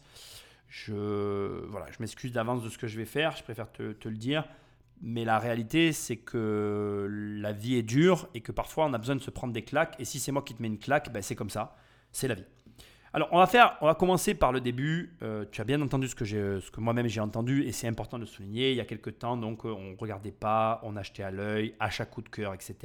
Ce qui veut dire que quand je te dis que tu gagnes de l'argent pour les moments difficiles, c'est une réalité. Et si tu m'écoutes aujourd'hui et que tu t'en sors bien dans la vie, il faut que tu intègres immédiatement dans ton process de gestion financière un élément essentiel, c'est que tu gagnes bien de l'argent aujourd'hui, mais demain tu, tu peux ne plus en gagner. Donc la question que tu dois te poser en permanence, c'est qu'est-ce que tu fais aujourd'hui pour que demain soit plus facile qu'hier? Qu'est-ce que tu fais aujourd'hui pour que les difficultés de demain qui se présenteront à moi n'impacteront pas la vie que je devrais mener à ce moment-là? Je te le dis une deuxième fois autrement pour qu'on se comprenne. Ok? Maintenant, prenons cette situation et extrapolons. Et voyons la claque que je vais te mettre. Jules a 9 ans. Dans ce foyer, on a donc Nicolas 44 ans, Laetitia 34 ans. Donc tu es d'accord avec moi, si je prends la plus jeune des deux et que j'enlève 15 ans, vraisemblablement, euh, Laetitia a pu rencontrer Nicolas à 19 ans. Nicolas, quand euh, Laetitia avait 19 ans, Nicolas avait 29 ans. 10 ans d'écart, on est à peu près là. ok? Donc, ils ont vécu 15 ans ensemble. Je vais considérer que pendant 15 ans, ils ont toujours eu le même salaire. Là-dessus, tu ne seras pas d'accord avec moi, mais je le fais exprès, c'est volontaire, c'est pour te mettre une claque. Et sur ces 15 ans, on est d'accord, on enlève 9 ans, et donc il y a 6 ans sans Jules, d'accord Sans Jules. Et il y a 9 ans avec Jules. Ok Donc regarde bien ce que je vais faire. Je vais faire 3840 euros x 12. Ça fait 46 000 euros par an. Ce n'est pas exactement euh, 46 000 euros par an. Si on doit être précis, ça fait 46 080. On va faire cadeau des 80, on n'en parle plus. Ça fait 46 000 euros par an. Là-dessus, il faut enlever les impôts. Je ne vais pas le faire, c'est volontaire. On va garder ces 46 000 euros. 46 000 euros, si tu fais x15, déjà, si ont encaissé ça sur la totalité, ça fait 690 000 euros qui sont passés dans leurs mains. Ah, c'est énorme, hein je, je tiens à le préciser. Mais si tu les ramènes sur ne serait-ce que 10 ans, ça fait 460 000 euros. Qu'est-ce qu'ils ont fait de cet argent? Qu'est-ce qu'ils ont fait de cet argent? Même si tu me dis, mais Nicolas, il y a Jules au milieu de ces 10 ans, tu peux pas dire qu'ils ont encaissé cet argent, parce qu'il y a de l'argent qui va dans l'éducation, et un, enfant, ça coûte de l'argent, c'est une réalité, je ne vais pas faire comme si ce n'était pas le cas, c'est audible. Allez, j'accepte ta remarque, et partons sur 5 ans, donc divisons les 460 000 euros par 2, les 230 000 euros restants. Qu'est-ce qu'ils ont fait de cet argent? Alors, j'ai la réponse. Hein. Ils ont acheté leur RP, donc un appartement, on est d'accord? Et puis le reste, comme tu viens de l'entendre, eh bien, ils l'ont dépensé. Et nous voilà dans le paradoxe. Le paradoxe de ta vie, le paradoxe de ma vie, le paradoxe de notre vie à tous, qui est qu'est-ce que tu as fait du pognon? Qu'est-ce que tu en as fait? Et tu n'as pas d'excuse. Quand tu as 230 000 euros au moins qui sont passés sur tes comptes et que tu as dépensé dans euh, ben, je regarde pas, je me fais plaisir quand j'ai envie. Oh, tiens, ça c'est un achat coup de cœur. Il y a un moment donné, si quand cet argent tu y avais accès et tu n'en as pas profité pour le démultiplier, t'es fautif. Et il faut pas venir pleurer et me sortir des phrases à deux balles de la classe moyenne pour me dire après que tu t'en sors pas à la fin du mois. Il y a un moment où, quand tu gagnes de l'argent, tu le gagnes pour quelque chose. Et alors maintenant, il y a un paradoxe que je me dois de souligner et que je veux donner aussi, qui est très intéressant. C'est que là, ils galèrent avec leur fils. Et ils acceptent mal la situation. Parce que du coup, ils se disent, mon fils, il n'a pas à subir ça. Comparaison qu'on a entendu tout à l'heure. Sauf que là aussi, c'est une énorme erreur. Parce que c'est le plus grand des services que de montrer à ton fils et de lui dire voilà, papa et maman sont en difficulté, il va falloir qu'on s'en sorte. Et pour s'en sortir, on va devoir faire des sacrifices, faire des choix difficiles. Et plutôt que de te mettre à l'écart, ben, on va t'impliquer dans le processus pour que tu vois d'abord si on y arrive et comment on procède pour t'initier à l'argent. Qui fait ça? Qui fait ça? Je te pose la question, qui fait ça? Personne. Ah non, il faut les préserver, les enfants. C'est des idiots. C'est vrai que Jules, 9 ans, il a l'air d'être un abruti. Pas du tout en fait. Je veux pas que tu le prennes mal ce que je suis en train de dire, si jamais tu m'écoutes Laetitia. Mais ton fils a l'air très intelligent. Et au lieu de, de, le, de le mettre à l'écart, de l'extraire du processus, tu devrais l'intégrer au processus. Lui dire que tu vas faire ceci, tu vas faire cela. Le faire avec lui et lui, lui transmettre une autre éducation que celle que tu es en train de perpétrer. Parce que là, le pire de cette histoire, et est-ce que tu l'as relevé seulement C'est que dans les comportements de Nicolas et Laetitia, à vouloir et d'un, protéger leur enfant, et de deux, ne pas accepter la situation, mais de trois, en agissant toujours de la même manière, bien qu'est-ce qu'ils font? Ils perpétuent le cycle infernal de l'incompréhension financière et ils engouffrent leur fils involontairement dans le même schéma. Ça, c'est catastrophique en fait. C'est catastrophique. C'est-à-dire que tu donnes, tu, donnes, tu donnes le, comment on appelle, j'allais dire le tuteur, mais c'est ça, je crois. Tu donnes le, le, relais. Voilà, ça, tu donnes le relais à ton fils du même malheur que tu subis toi. Sans le vouloir en plus, parce que tu le veux pas. C'est ça qui me rend le plus fou en fait, c'est que je le vois qu'ils sont portés de plein de bonnes intentions, mais qu'ils ne le veulent pas. Donc j'aimerais que tu... Alors attention, j'aimerais que tu comprennes. Le comprendre, c'est une chose. Le mettre en pratique, c'en est une autre. C'est très difficile. Hein. Je veux pas, encore une fois, c'est très important pour moi que tu comprennes que euh, je ne suis pas en position haute hein, dans cette histoire du tout. Hein. Je ne suis pas le mec euh, qui a la réponse euh, et qui, est, capable de te... voilà, je suis quelqu'un modestement qui essaye de mettre le doigt sur un problème et qui essaye d'ouvrir ta conscience à finalement d'autres comportements qui pourraient, je pense, amener son lot de solutions, en tout cas de changements dans la vie euh, de ta famille. Parce qu'aujourd'hui, le plus grave n'est pas de galérer, le plus grave, c'est que au travers de tes comportements, tu entraînes tes enfants dans la même galère qu'a été la tienne. Alors bien sûr qu'après, euh, encore une fois, l'analyse est facile, surtout quand c'est nous-mêmes qui sommes à l'extérieur. Moi-même, euh, j'essaye de faire en sorte que les choses se passent différemment pour ma fille euh, que pour moi, c'est certain. Mais le processus financier ici, tel qu'il est euh, pour les parents, ne doit, pas être, ne doit surtout pas être transmis à l'enfant. Il n'y a rien à transmettre parce qu'il n'y a rien de bon. C'est malheureux, mais c'est comme ça. Et si tu es dans cette situation, tu dois toi aussi l'accepter, parce que c'est dur de l'accepter, te dire la vérité à toi-même, c'est ça qui est dur en fait. C'est reconnaître qu'en fait, tu es l'architecte de ta situation. Et ça, c'est très difficile et ensuite commencer à poser des actions pour se sortir de la situation. Et crois-moi, ça n'est pas facile. Donc nous allions ici avant, dans une grande enseigne. Depuis quelques temps, on fait euh, nos courses euh, plutôt sur du scooter et ça, je dirais que c'est depuis août 2021. Nous avons pris cette décision de changer de lieu de course euh, par nécessité. Au début, c'était un petit peu un sentiment euh, de colère parce qu'effectivement, euh, on travaille tous les deux, on a le revenu du foyer, il est quand même, euh, j'estime, correct. C'est l'incompréhension de se dire euh, pourquoi je subis ça, euh, pourquoi je suis influencée par mon budget euh, pour changer mon lieu de course et non pas par choix, par conviction. euh. Julie voulait ça. Ouais. On prend les Au chocolat Ouais. Bah là, tu vois, regarde typiquement. Euh, un paquet, c'est 88 centimes. Même si là, il y en a le double, alors qu'il est en promo. Euh, la marque nationale est à 2,61. Euh, donc là, si on en a acheté deux, euh, ça fait euh, 100 un- 1,80. On aurait 1,80, 2,61. euh, Il y a, il y a 80 ouais, il y a- il y a presque un euro d'écart. Donc là, euh, on va prendre celui-là. Tu prends de la viande rouge? Ah, C'était caché quoi. Oui, on prend. Ou même euh, du beefsteak, je sais pas ce que tu veux. Non, non, beefsteak trop cher. 5,15, un peu cher. On a l'impression de régresser. De repartir un peu en arrière. Alors que normalement, on devrait aller de l'avant. quoi. Euh, ouais, on est déçus quoi. On est déçus parce qu'on a l'impression de pas bien gagner notre vie. Par rapport aux dépenses du foyer. Moi, je dis 116 euros. Non, moi je dis un petit 80. Non. 92. Regarde, Et alors, si tu perds, tu, tu fais quoi? Ça fait le plein d'essence. 96,95 euros. Par carte bleue, s'il te plaît. J'ai perdu C'est qui le boss Dans l'autre enseigne, le caddie moyen était à peu près à 180 voire 200 euros par semaine. En fait, euh, ouais, on s'en sort bien. 96 euros, C'est quand même pas négligeable. c'est clair. Tu vas pouvoir m'offrir un beau cadeau à Noël. Ah bon J'ai fait le choix de traiter ce long passage d'un seul tenant et je te conseille vivement de réécouter le passage après ce que je vais t'expliquer parce que c'est vraiment, d'abord, lourd d'enseignement et hyper intéressant.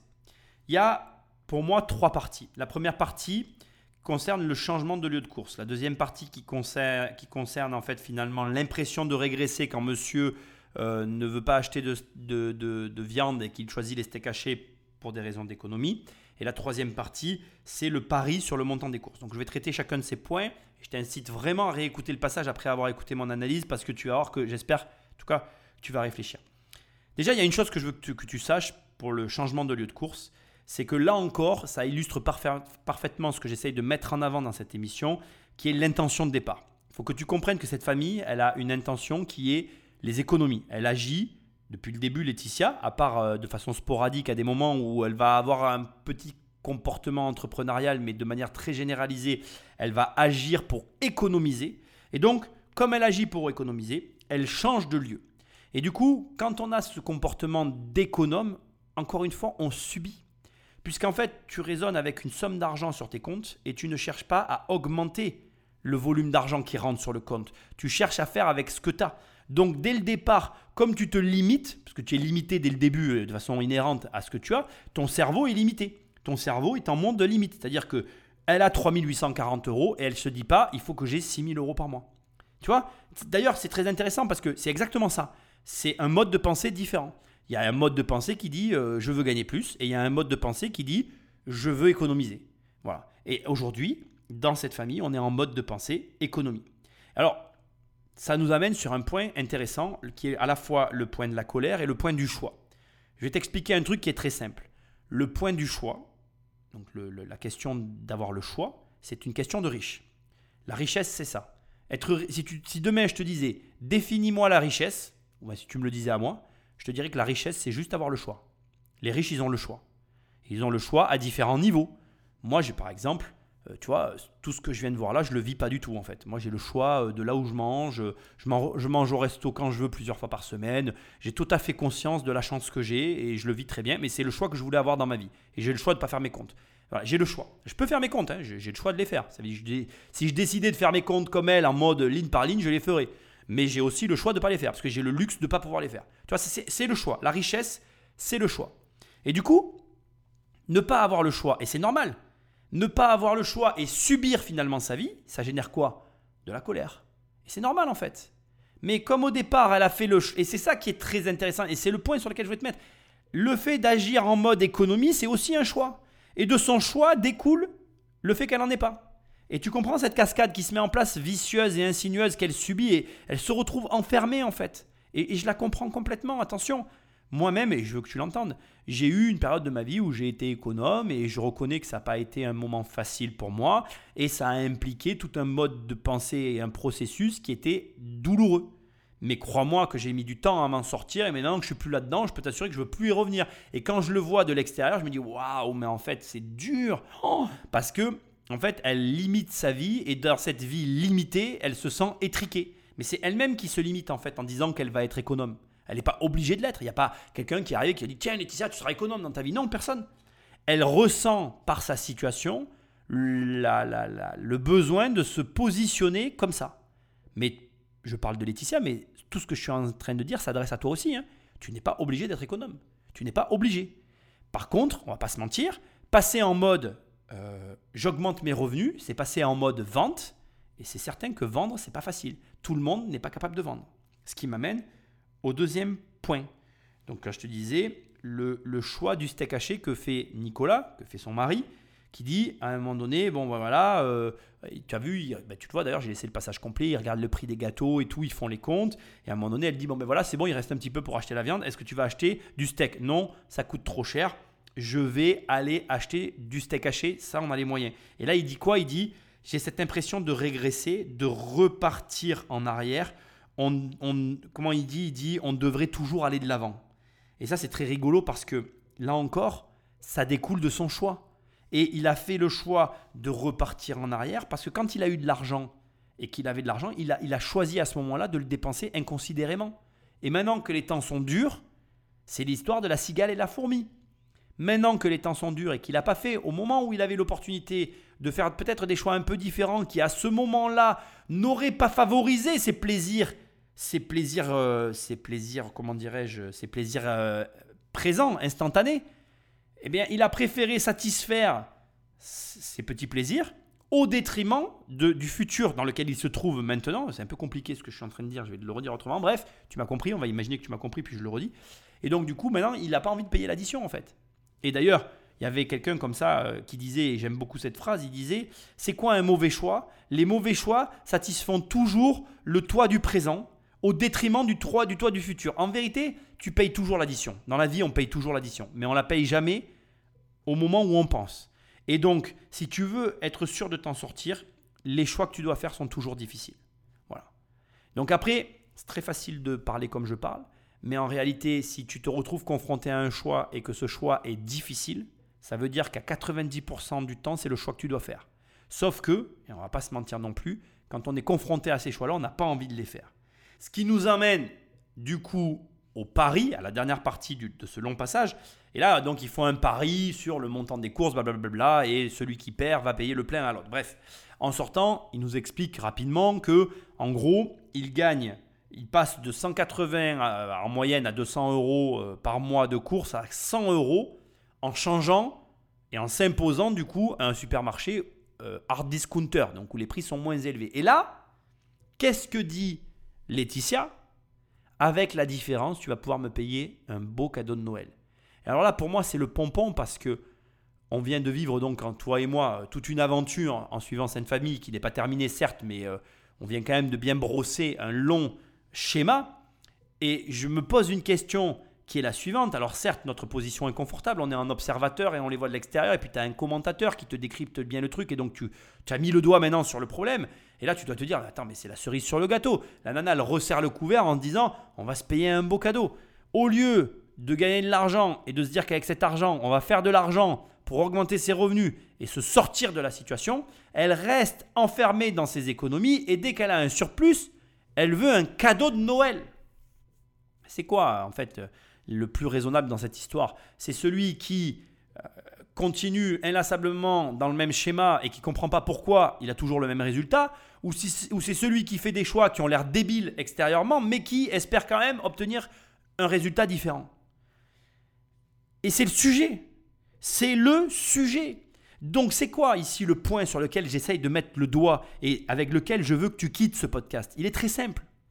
Change une chose de ta vie, aussi insignifiante soit-elle, aussi débile puisse-t-elle paraître, mais change quelque chose en vue d'avoir un résultat différent. Fais des paris audacieux, sors de ta zone de confort, arrête de penser en mode économie. Si tu penses en mode économie, si tu calcules ta vie en mode économie, tu t'auto-limites en fait. Tu es déjà dans un monde qui est plein de limites et de bornes et de, et de contraintes. Comment tu veux t'en sortir? Ça n'est pas possible. Bouge tes lignes, bouscule-toi, arrête de te rester enfermé dans ces schémas qui viennent euh, pas de toi en plus, parce que ce sont des schémas qui sont très, euh, voilà, de, nos familles, etc. Sors-moi tout ça de ta tête. Tu dois changer des choses dans ta vie si tu veux que ta vie change. Et il n'y a pas d'autre manière de faire. Et tu ne dois pas changer des choses dans ta vie en mode euh, je change des choses de mon quotidien. Non, non, dans ta tête. C'est dans ta tête que tu dois changer. Ton intention. Si ton intention c'est d'économiser, tu vas pas augmenter tes revenus. Si ton intention c'est d'augmenter tes revenus, là tu vas vivre une augmentation. Change ton intention, tu changeras ta vie. Ce matin, je vais discuter avec d'autres parents suite à une, délibération qui a été prise euh, au conseil municipal pour une révision des tarifs de la cantine scolaire et euh, des activités périscolaires. Bisous. Allez. Ça a été euh, la goutte d'eau qui a fait déborder le vase. Ils n'ont pas à augmenter d'un coup comme ça les coefficients. Enfin, je veux dire, c'est est-ce que toi, ça te fait, Tu me disais, ça fait combien en augmentation 70 euros en plus par mois. Pour 70 euros en plus pour un enfant. Non, j'ai 50 euros en plus sur ma facture pour deux enfants. Donc à l'année, c'est énorme. Bah, c'est à l'année. C'est pour ça que là, j'ai dit, moi, de toute façon, je vais boycotter et je vais trouver un autre moyen. Et j'ai trouvé un autre moyen de, de, de, garde, en fait, parce que je ne peux pas. C'est pas possible. Bah oui, oui. On travaille tous les deux, je ne peux pas, en fait. C'est ce qu'on va devoir faire, hein, s'entraider entre parents. On ne peut pas faire autrement. Hein. Ce qui est inquiétant surtout, c'est que, je rebondis sur ce que tu dis, c'est qu'il y a peut-être des parents qui, malheureusement, par dépit, vont devoir laisser des enfants seuls, avec une certaine forme d'insécurité, parce qu'ils pourront plus payer. Bah moi, là, depuis un mois, euh, ma fille, elle rentre toute seule. on n'est pas à 15, on n'est pas à 15 km de l'école, mais euh, elle est toute seule de 4h30 à 5h30 en fait. Hmm. Parce que j'ai pas le choix. Vu qu'on voit que le dialogue il est complètement fermé pour, euh, pour une discussion sur euh, peut-être un rétro-pédalage sur les, les tarifs, euh, on va voir avec les parents s'il y a une mobilisation de leur part. on ne peut pas laisser ça sans, sans, rien faire, sans bruit et subir parce que c'est aussi protéger les années à venir. Bon là, tu as très bien compris mon truc du mode de pensée, je vais pas continuer d'appuyer dessus. Donc c'est assez marrant de voir que ici on prend les mêmes et on recommence entre grandes guillemets. Juste pour que je t'explique, la cantine a changé ses coefs. Donc tu vas avoir l'occasion de comprendre tout à l'heure. Les coefs, en fait, c'est en gros en fonction de ce, de ce que tu gagnes, tu payes un prix. Et finalement, ça s'apparente réellement au système en France qu'on aime bien. C'est euh, les systèmes de tranches. Donc ça veut dire qu'en fonction de tes revenus, si tu es au-dessus de la tranche, bah, tu es bien mal, ma pauvre Ginette. Et si tu es en dessous, bah, tu es bien bien, mon pauvre Brigitte. Hein. Donc bon, voilà. Euh, c'est des lignes qui sont tirées. Euh, c'est un peu comme le foncier. Tu es du mauvais côté de la ligne, tu payes très cher. Tu es du bon côté de la ligne, tu payes pas cher du tout. Euh, c'est notre système. On ne peut, pas, peut pas revenir dessus. Il faut, il faut s'y adapter. Alors, ce qui est marrant, c'est que, comme tu peux voir déjà ici, et je pense que tu l'as noté, on a tendance à s'entendre avec les gens qui nous ressemblent. Alors, il faut, faut, voilà, faut relativiser. Ça reste des parents d'élèves. J'irai pas jusqu'à parler d'amitié en termes de parents d'élèves. Après, attention, il y a des parents d'élèves avec lesquels tu peux devenir ami. Il n'y a pas de règle dans la vie. Ce que j'essaye de te dire simplement, c'est que c'est de la, c'est du relationnel euh, qui est lié à, euh, à l'école. Voilà. Et ce qui est marrant, c'est que on, voit que là, il y a une discussion entre plusieurs parents qui sont dans la même situation. Ça m'amène sur un point qui est important pour faire écho à ce que je disais tout à l'heure de finalement tu prends les mêmes recettes, tu les reproduis et t'espères un résultat différent. C'est un peu pareil avec ton entourage. Comment veux-tu t'exercer à penser différemment si tu ne côtoies que des gens qui pensent comme toi? C'est une question que je te pose et c'est finalement une réflexion que je t'incite à avoir. Je ne te dis pas et je ne dirai jamais de quitter ses amis ou de changer d'amis. Moi-même, j'ai des amis euh, que j'ai toujours les mêmes depuis des années. Je suis très heureux de les avoir et je compte continuer à avoir les mêmes amis mais j'essaye chaque année d'avoir de nouveaux amis pour m'ouvrir à de nouveaux horizons, pour fréquenter de nouvelles personnes et pour m'élargir. Parce que c'est comme ça qu'on s'enrichit et qu'on enrichit sa vie. Oui, l'enrichissement ne passe pas que par l'argent. Les gens sont en soi un enrichissement et fréquenter de nouvelles personnes, c'est quelque chose d'extrêmement important pour l'ouverture d'esprit. C'est d'ailleurs ce que j'aime tant dans les podcasts et les contenus euh, en vidéo parce que c'est pareil, je t'incite aussi à regarder du contenu d'autres personnes parce que ça t'ouvre à de nouvelles choses. Voilà, je, te dis ça pour t'ouvrir. Ok? Alors maintenant, depuis le début de l'émission, j'arrête pas de pointer du doigt. J'aimerais que tu comprennes une chose qui est très importante, c'est que c'est bien beau de critiquer ou même d'analyser ou même d'observer, mais il faut penser solution. Alors moi je te pose la question, euh, toi à la place de Laetitia, Nicolas et Jules, alors Jules on va le mettre à part parce qu'il a 9 ans, effectivement pas son problème, les problèmes d'argent, il a le temps, et encore que je pense qu'il n'y a pas d'âge pour les initier à la finance.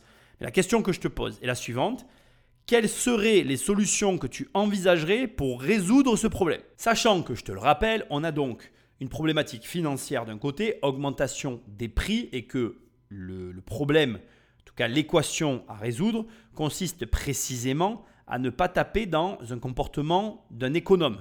L'idée, c'est qu'ici, tu trouves une solution pour, eh bien, bien évidemment, compenser. Alors je te donne déjà euh, le premier résultat que moi j'ai trouvé, qui est une évidence me concernant, qui serait de dire je vais compenser la perte de la cantine en créant une nouvelle ligne de revenus dans mes finances qui compensera, qui, viendra supporter l'augmentation que j'ai eue en face. Donc par exemple, je donne des chiffres pour qu'on comprenne très, très facilement. hein. Si l'augmentation elle est de 100 euros, ben, j'achète un garage à 100 euros. Et je veux préciser, parce que c'est important pour moi, même si j'achète le garage à crédit et que je ne gagne pas ces 100 euros, le fait de générer l'argent me conviendra en me disant, bon ben voilà, j'ai une augmentation, je l'absorbe, je vais euh, faire attention sur autre chose, mais j'ai généré un revenu en face. Je le précise parce que ça peut être important dans ma première solution. Celle-ci, elle est facile, tu me connais, voilà. Deuxième solution que je proposerais si j'étais euh, le papa, par exemple. Je dirais que je proposerais aux parents, que justement elle a vu, là ils étaient 5, ils parlaient à 5 parents, je leur dirais, bon écoutez, on se regroupe, ça représente, par exemple, j'ai une connerie, hein, 5 fois 70 euros, donc 350 euros par mois. Et on cherche à externaliser le service auprès euh, d'un restaurateur ou je ne sais pas en disant, ben voilà, tous les mois pendant 9 mois, je vous paye 350 euros par mois et vous faites manger mes enfants. Et j'essaierai même, si ça passe pas ou si le restaurateur me dit c'est pas assez, etc., je lui dirais, ben écoutez, euh, faites-leur faire des tâches, euh, essayez de trouver quelque chose. Voilà. J'essaierai en tout cas d'externaliser le service en me regroupant. Troisième solution, je travaillerai sur une formule euh, en parallèle de mon travail, donc je ferai ça le soir. J'essaierai de trouver un système cohérent et financier parce que je suis certain que ce ne sont pas les seuls parents à avoir ce problème. Donc je trouverai un système ben voilà, de regroupement, un système euh, qui fonctionne par rapport à une application ou à une entreprise, qui permette justement de solutionner la situation difficile et financière de plusieurs parents. Et je créerai une entreprise en parallèle pour pro- proposer ma solution à tous ceux qui, rencontrent le même problème que moi. Et, euh, et voilà, voilà les trois axes vers lesquels je m'orienterai respectivement, peut-être même pour certains axes en même temps, c'est-à-dire que le premier que j'ai dit euh, qui consiste à compenser en achetant un garage, ben, je le ferai quand même dans tous les cas, euh, pour voilà, gagner de l'argent en parallèle. Mais je veux te montrer aussi que c'est bien de critiquer, mais c'est bien aussi d'amener des solutions. Je voudrais souligner un élément qui m'a interpellé et que j'ai trouvé quand même euh, positif, c'est que Laetitia, directement, elle a commencé à penser aux autres parents en disant, vous vous rendez compte, ça met des enfants dans une situation d'insécurité en étant seul chez eux, puis il y a quelqu'un qui a reconnu que c'était vrai. Et je trouve que c'est quand même euh, impressionnant de voir que malgré qu'elle se retrouve en difficulté, elle a quand même ce réflexe de penser aux autres et de faire preuve d'empathie à ce point-là, malgré ses propres difficultés, ce qui dénote pour moi paradoxalement, enfin contra- contradictoirement d'ailleurs, d'un comportement très intéressant qui étaye ce que je disais tout à l'heure, qui est que charité bien ordonnée commence par soi-même. C'est bien de se soucier des autres, et je le dois le souligner, mais c'est mieux de se soucier des autres quand on a réglé ses propres problèmes. Alors, c'est un paradoxe, hein, parce qu'il faut, il faut euh, être soucieux de ce qui se passe autour de nous, mais il vaut mieux quand même être concentré au départ sur ce qui ne va pas chez nous pour justement être force de proposition quand on se retrouve confronté à des situations comme celle-ci. On arrive à la fin de l'émission. Dernier petit passage, toujours dans la même veine. À ce stade, j'ai conscience que ça peut faire répétitif parce que tu as détecté, comme je l'ai fait moi-même, le mode opératoire de la famille et qu'on arrive à un point où on a envie de la secouer et de dire Mais tu te rends compte que tu ne peux pas passer toute ta vie à ne faire qu'économiser. Il y a un moment donné, si tu, veux- si tu veux la subir ta vie et si tu veux en devenir l'esclave, tu as choisi le chemin qui va te conduire à un moment, je pense, soit à un burn-out, soit à une situation qui va être complexe à, à gérer.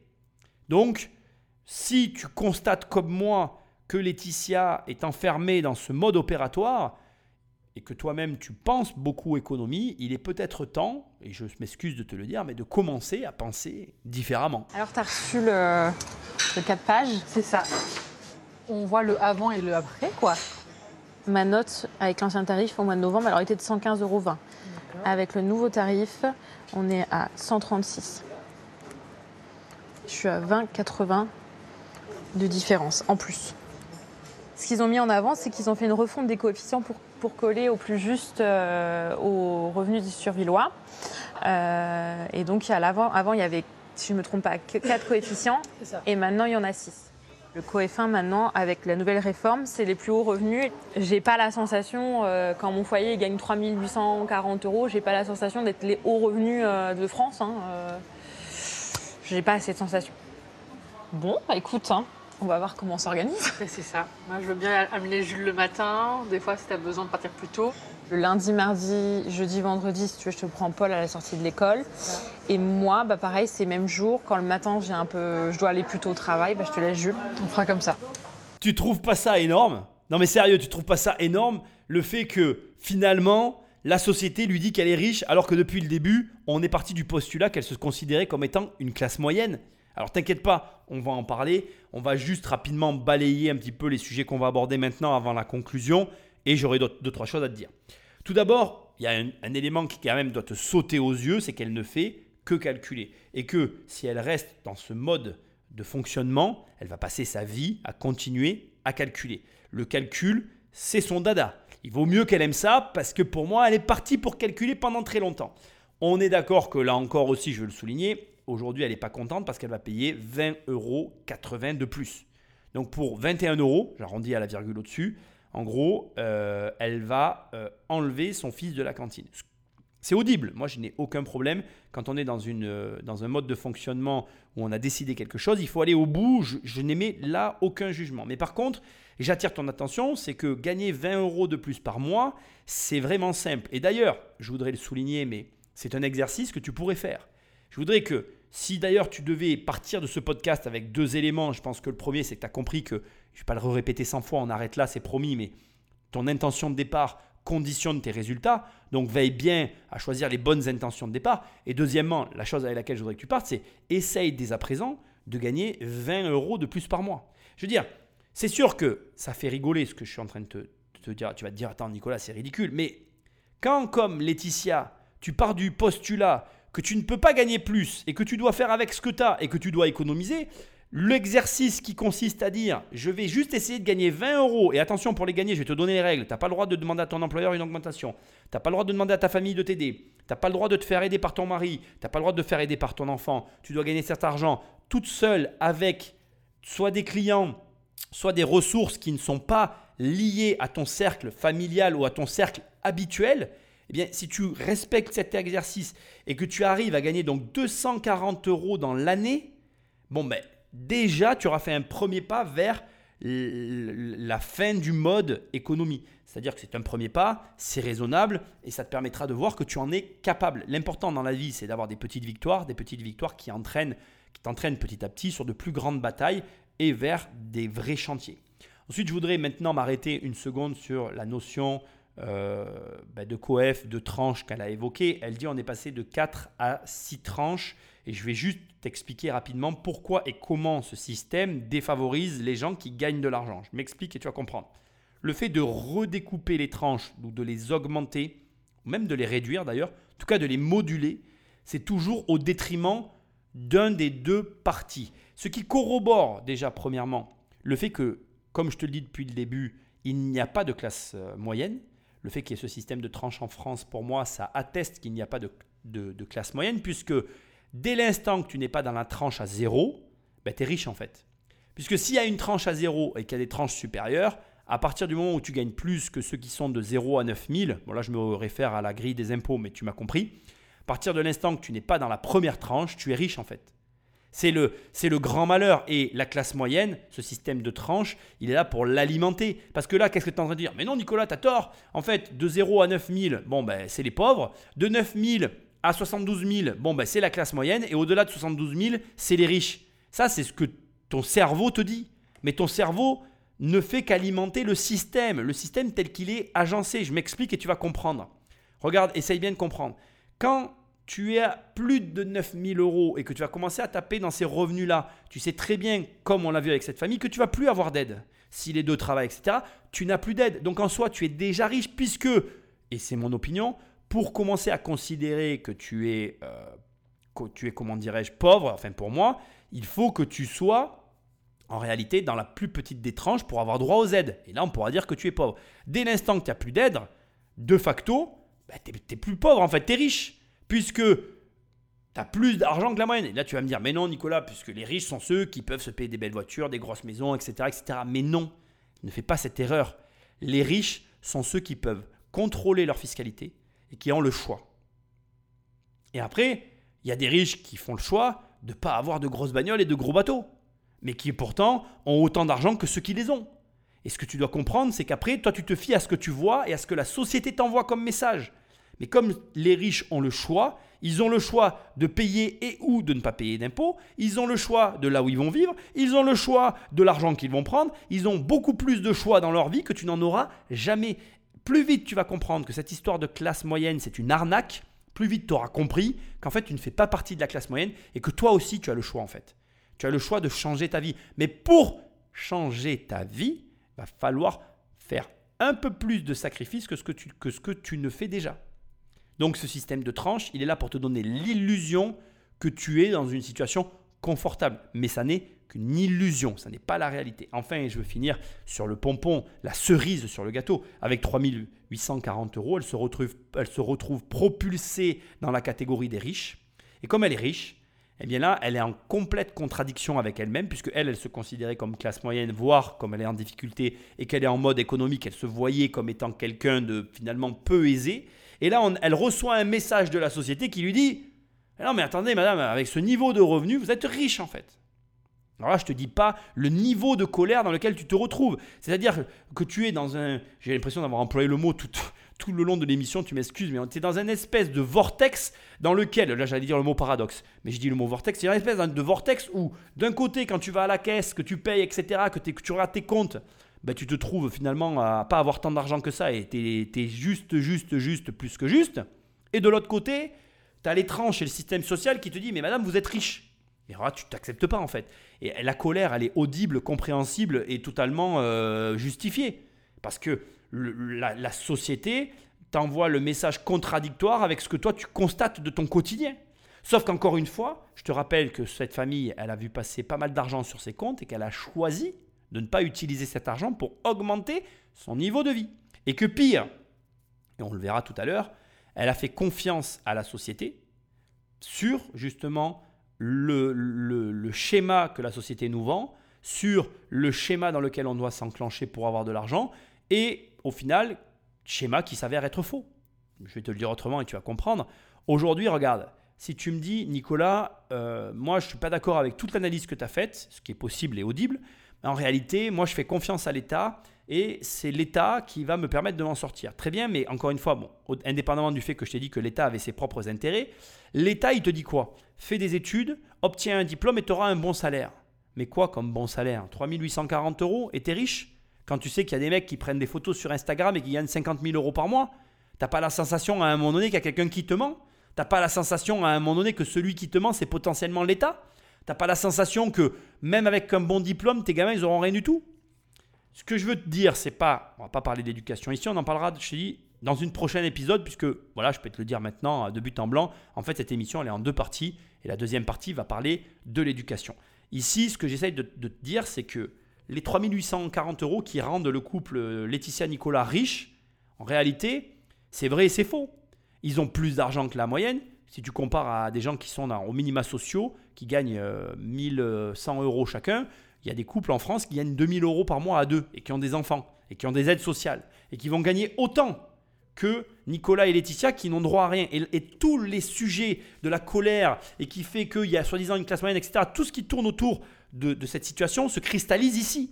C'est-à-dire que l'inacceptation du fait que un couple qui gagne chacun 1100 euros par mois, 2100 euros, qui va avoir deux enfants, ils vont avoir des aides sociales à gogo et il va leur rester beaucoup, moins, beaucoup plus d'argent à la fin du mois que Nicolas et Laetitia qui ont un enfant et qui gagnent 3840 euros par mois et qui n'ont aucune aide. Et toute la, la haine et l'incompréhension se cristallisent là. Sauf que, il y a un détail hyper important dont personne ne te parle, c'est que Nicolas et Laetitia, aujourd'hui, sur leurs épaules, ils ont un point qu'ils occultent complètement et dont personne ne parle, qui est qu'ils ont la possibilité de faire des choses avec leur argent qu'ils n'ont jamais faites et qui aujourd'hui les aurait conduits à une autre situation financière qui ne les aurait pas mis dans la position dans laquelle ils se trouvent. Et ça, malheureusement, c'est de leur responsabilité. Alors bien sûr que le mettre sur la table, c'est malvenu parce qu'aujourd'hui, bon, ben, ils subissent leur vie et que c'est sûr que maintenant, ça serait plus compliqué pour eux de changer leur destin financier, et encore que je pense que c'est possible, mais c'est mon opinion, que s'ils l'avaient fait avant d'avoir Jules. Mais au demeurant, être responsable et architecte de son malheur, ça n'est un plaisir pour personne. Donc la vérité, et la fin de cette émission, elle est très simple. Elle est que Aujourd'hui, plus que jamais, la vie, elle n'est pas plus dure qu'avant, elle est différente. Et ton, ta responsabilité, c'est de l'intégrer à ton quotidien et de le comprendre. La responsabilité aussi, et ça me fait sourire parce que Laetitia, au tout début de l'émission, elle a dit quoi? Elle a dit Je ne veux pas avoir un deuxième enfant parce que je ne veux pas priver celui-ci pour un deuxième enfant. Et je ne veux pas me mettre dans le rouge, finalement, elle a corrélé son enfant à euh, sa situation financière, chose qui est audible, mais qui n'est pas le vrai fond du sujet. La vérité, c'est que aujourd'hui, avant d'avoir un enfant, va falloir que tu sois intelligent financièrement, chose que nos parents n'avaient pas besoin de faire. Et malheureusement, après, on pourrait palabrer pendant des heures sur cette situation-là. C'est un fait et il faut composer avec. Tu peux philosopher, trouver ça pas normal, te plaindre, etc., etc., etc. En attendant, les choses sont comme ça. Et la vérité, c'est que Nicolas et Laetitia auraient dû anticiper le fait qu'avoir un enfant, ça finalement a un coût, ça va finalement impliquer des choix et des conséquences qui seront celles qu'ils auront à faire dans leur vie, et que pour les assumer, il faut le préparer. Et que malheureusement, on vit dans une époque où, si tu ne te prépares pas, tu risques de te prendre le mur. Et, et j'espère me tromper, mais je vais quand même le dire, crois-moi que les problèmes financiers dans un couple, c'est la pire des configurations possibles. Et l'argent ne fait pas le bonheur, mais il y contribue grandement. Et comme j'aime à le dire, cette phrase elle est bidon parce qu'elle m'énerve plus que tout. En réalité, l'argent n'est pas une composante de la vie. C'est-à-dire que l'argent, c'est comme l'oxygène. On en a besoin. On n'y pense pas tous les jours en se réveillant le matin, mais il faut, il faut faire avec en fait. Tu n'as pas le choix. Voilà, il n'y a pas besoin de se dire l'argent fait le bonheur, l'argent fait pas le bonheur. Non, l'argent fait partie de l'équation, il est là. Quoi que tu fasses, quoi que tu puisses dire, quoi que ça te plaise ou non, il faut de l'argent, point à la ligne tu démerdes avec cette donnée du problème. À partir de là, fais ce qu'il faut, réfléchis différemment, rencontre des gens différents, change des choses dans ta vie, arrête de penser économie, commence à penser gain, vente, augmentation de revenus et surtout, dis-toi que c'est possible. C'est possible. Tu peux changer de situation financière si tu le veux et si tu agis dans cette direction. Si ton intention est de changer de situation financière, d'augmenter tes revenus. Dernier point avant de finir, et tu sais ce que je vais te dire, laisse-moi des étoiles et un commentaire là où tu écoutes cette émission. Tu peux aller sur immobiliercompagnie.com, télécharger les 100 premières pages de mon livre ou ce jour sur mon site, travailler avec moi ben justement pour gagner plus d'argent. Et moi, je te dis à très bientôt dans la prochaine émission. Prochaine émission qui n'est ni plus ni moins que finalement notre famille que nous allons suivre, qui elle aussi est soi-disant de la classe moyenne, qui n'existe absolument pas pour moi, mais qui est soi-disant de la classe moyenne, et qui va te montrer que la classe moyenne, en plus, en plus donc d'être l'architecte de son propre malheur, est un agent du système qui travaille pour le système. Mais ça, on en parle dans la prochaine émission. Salut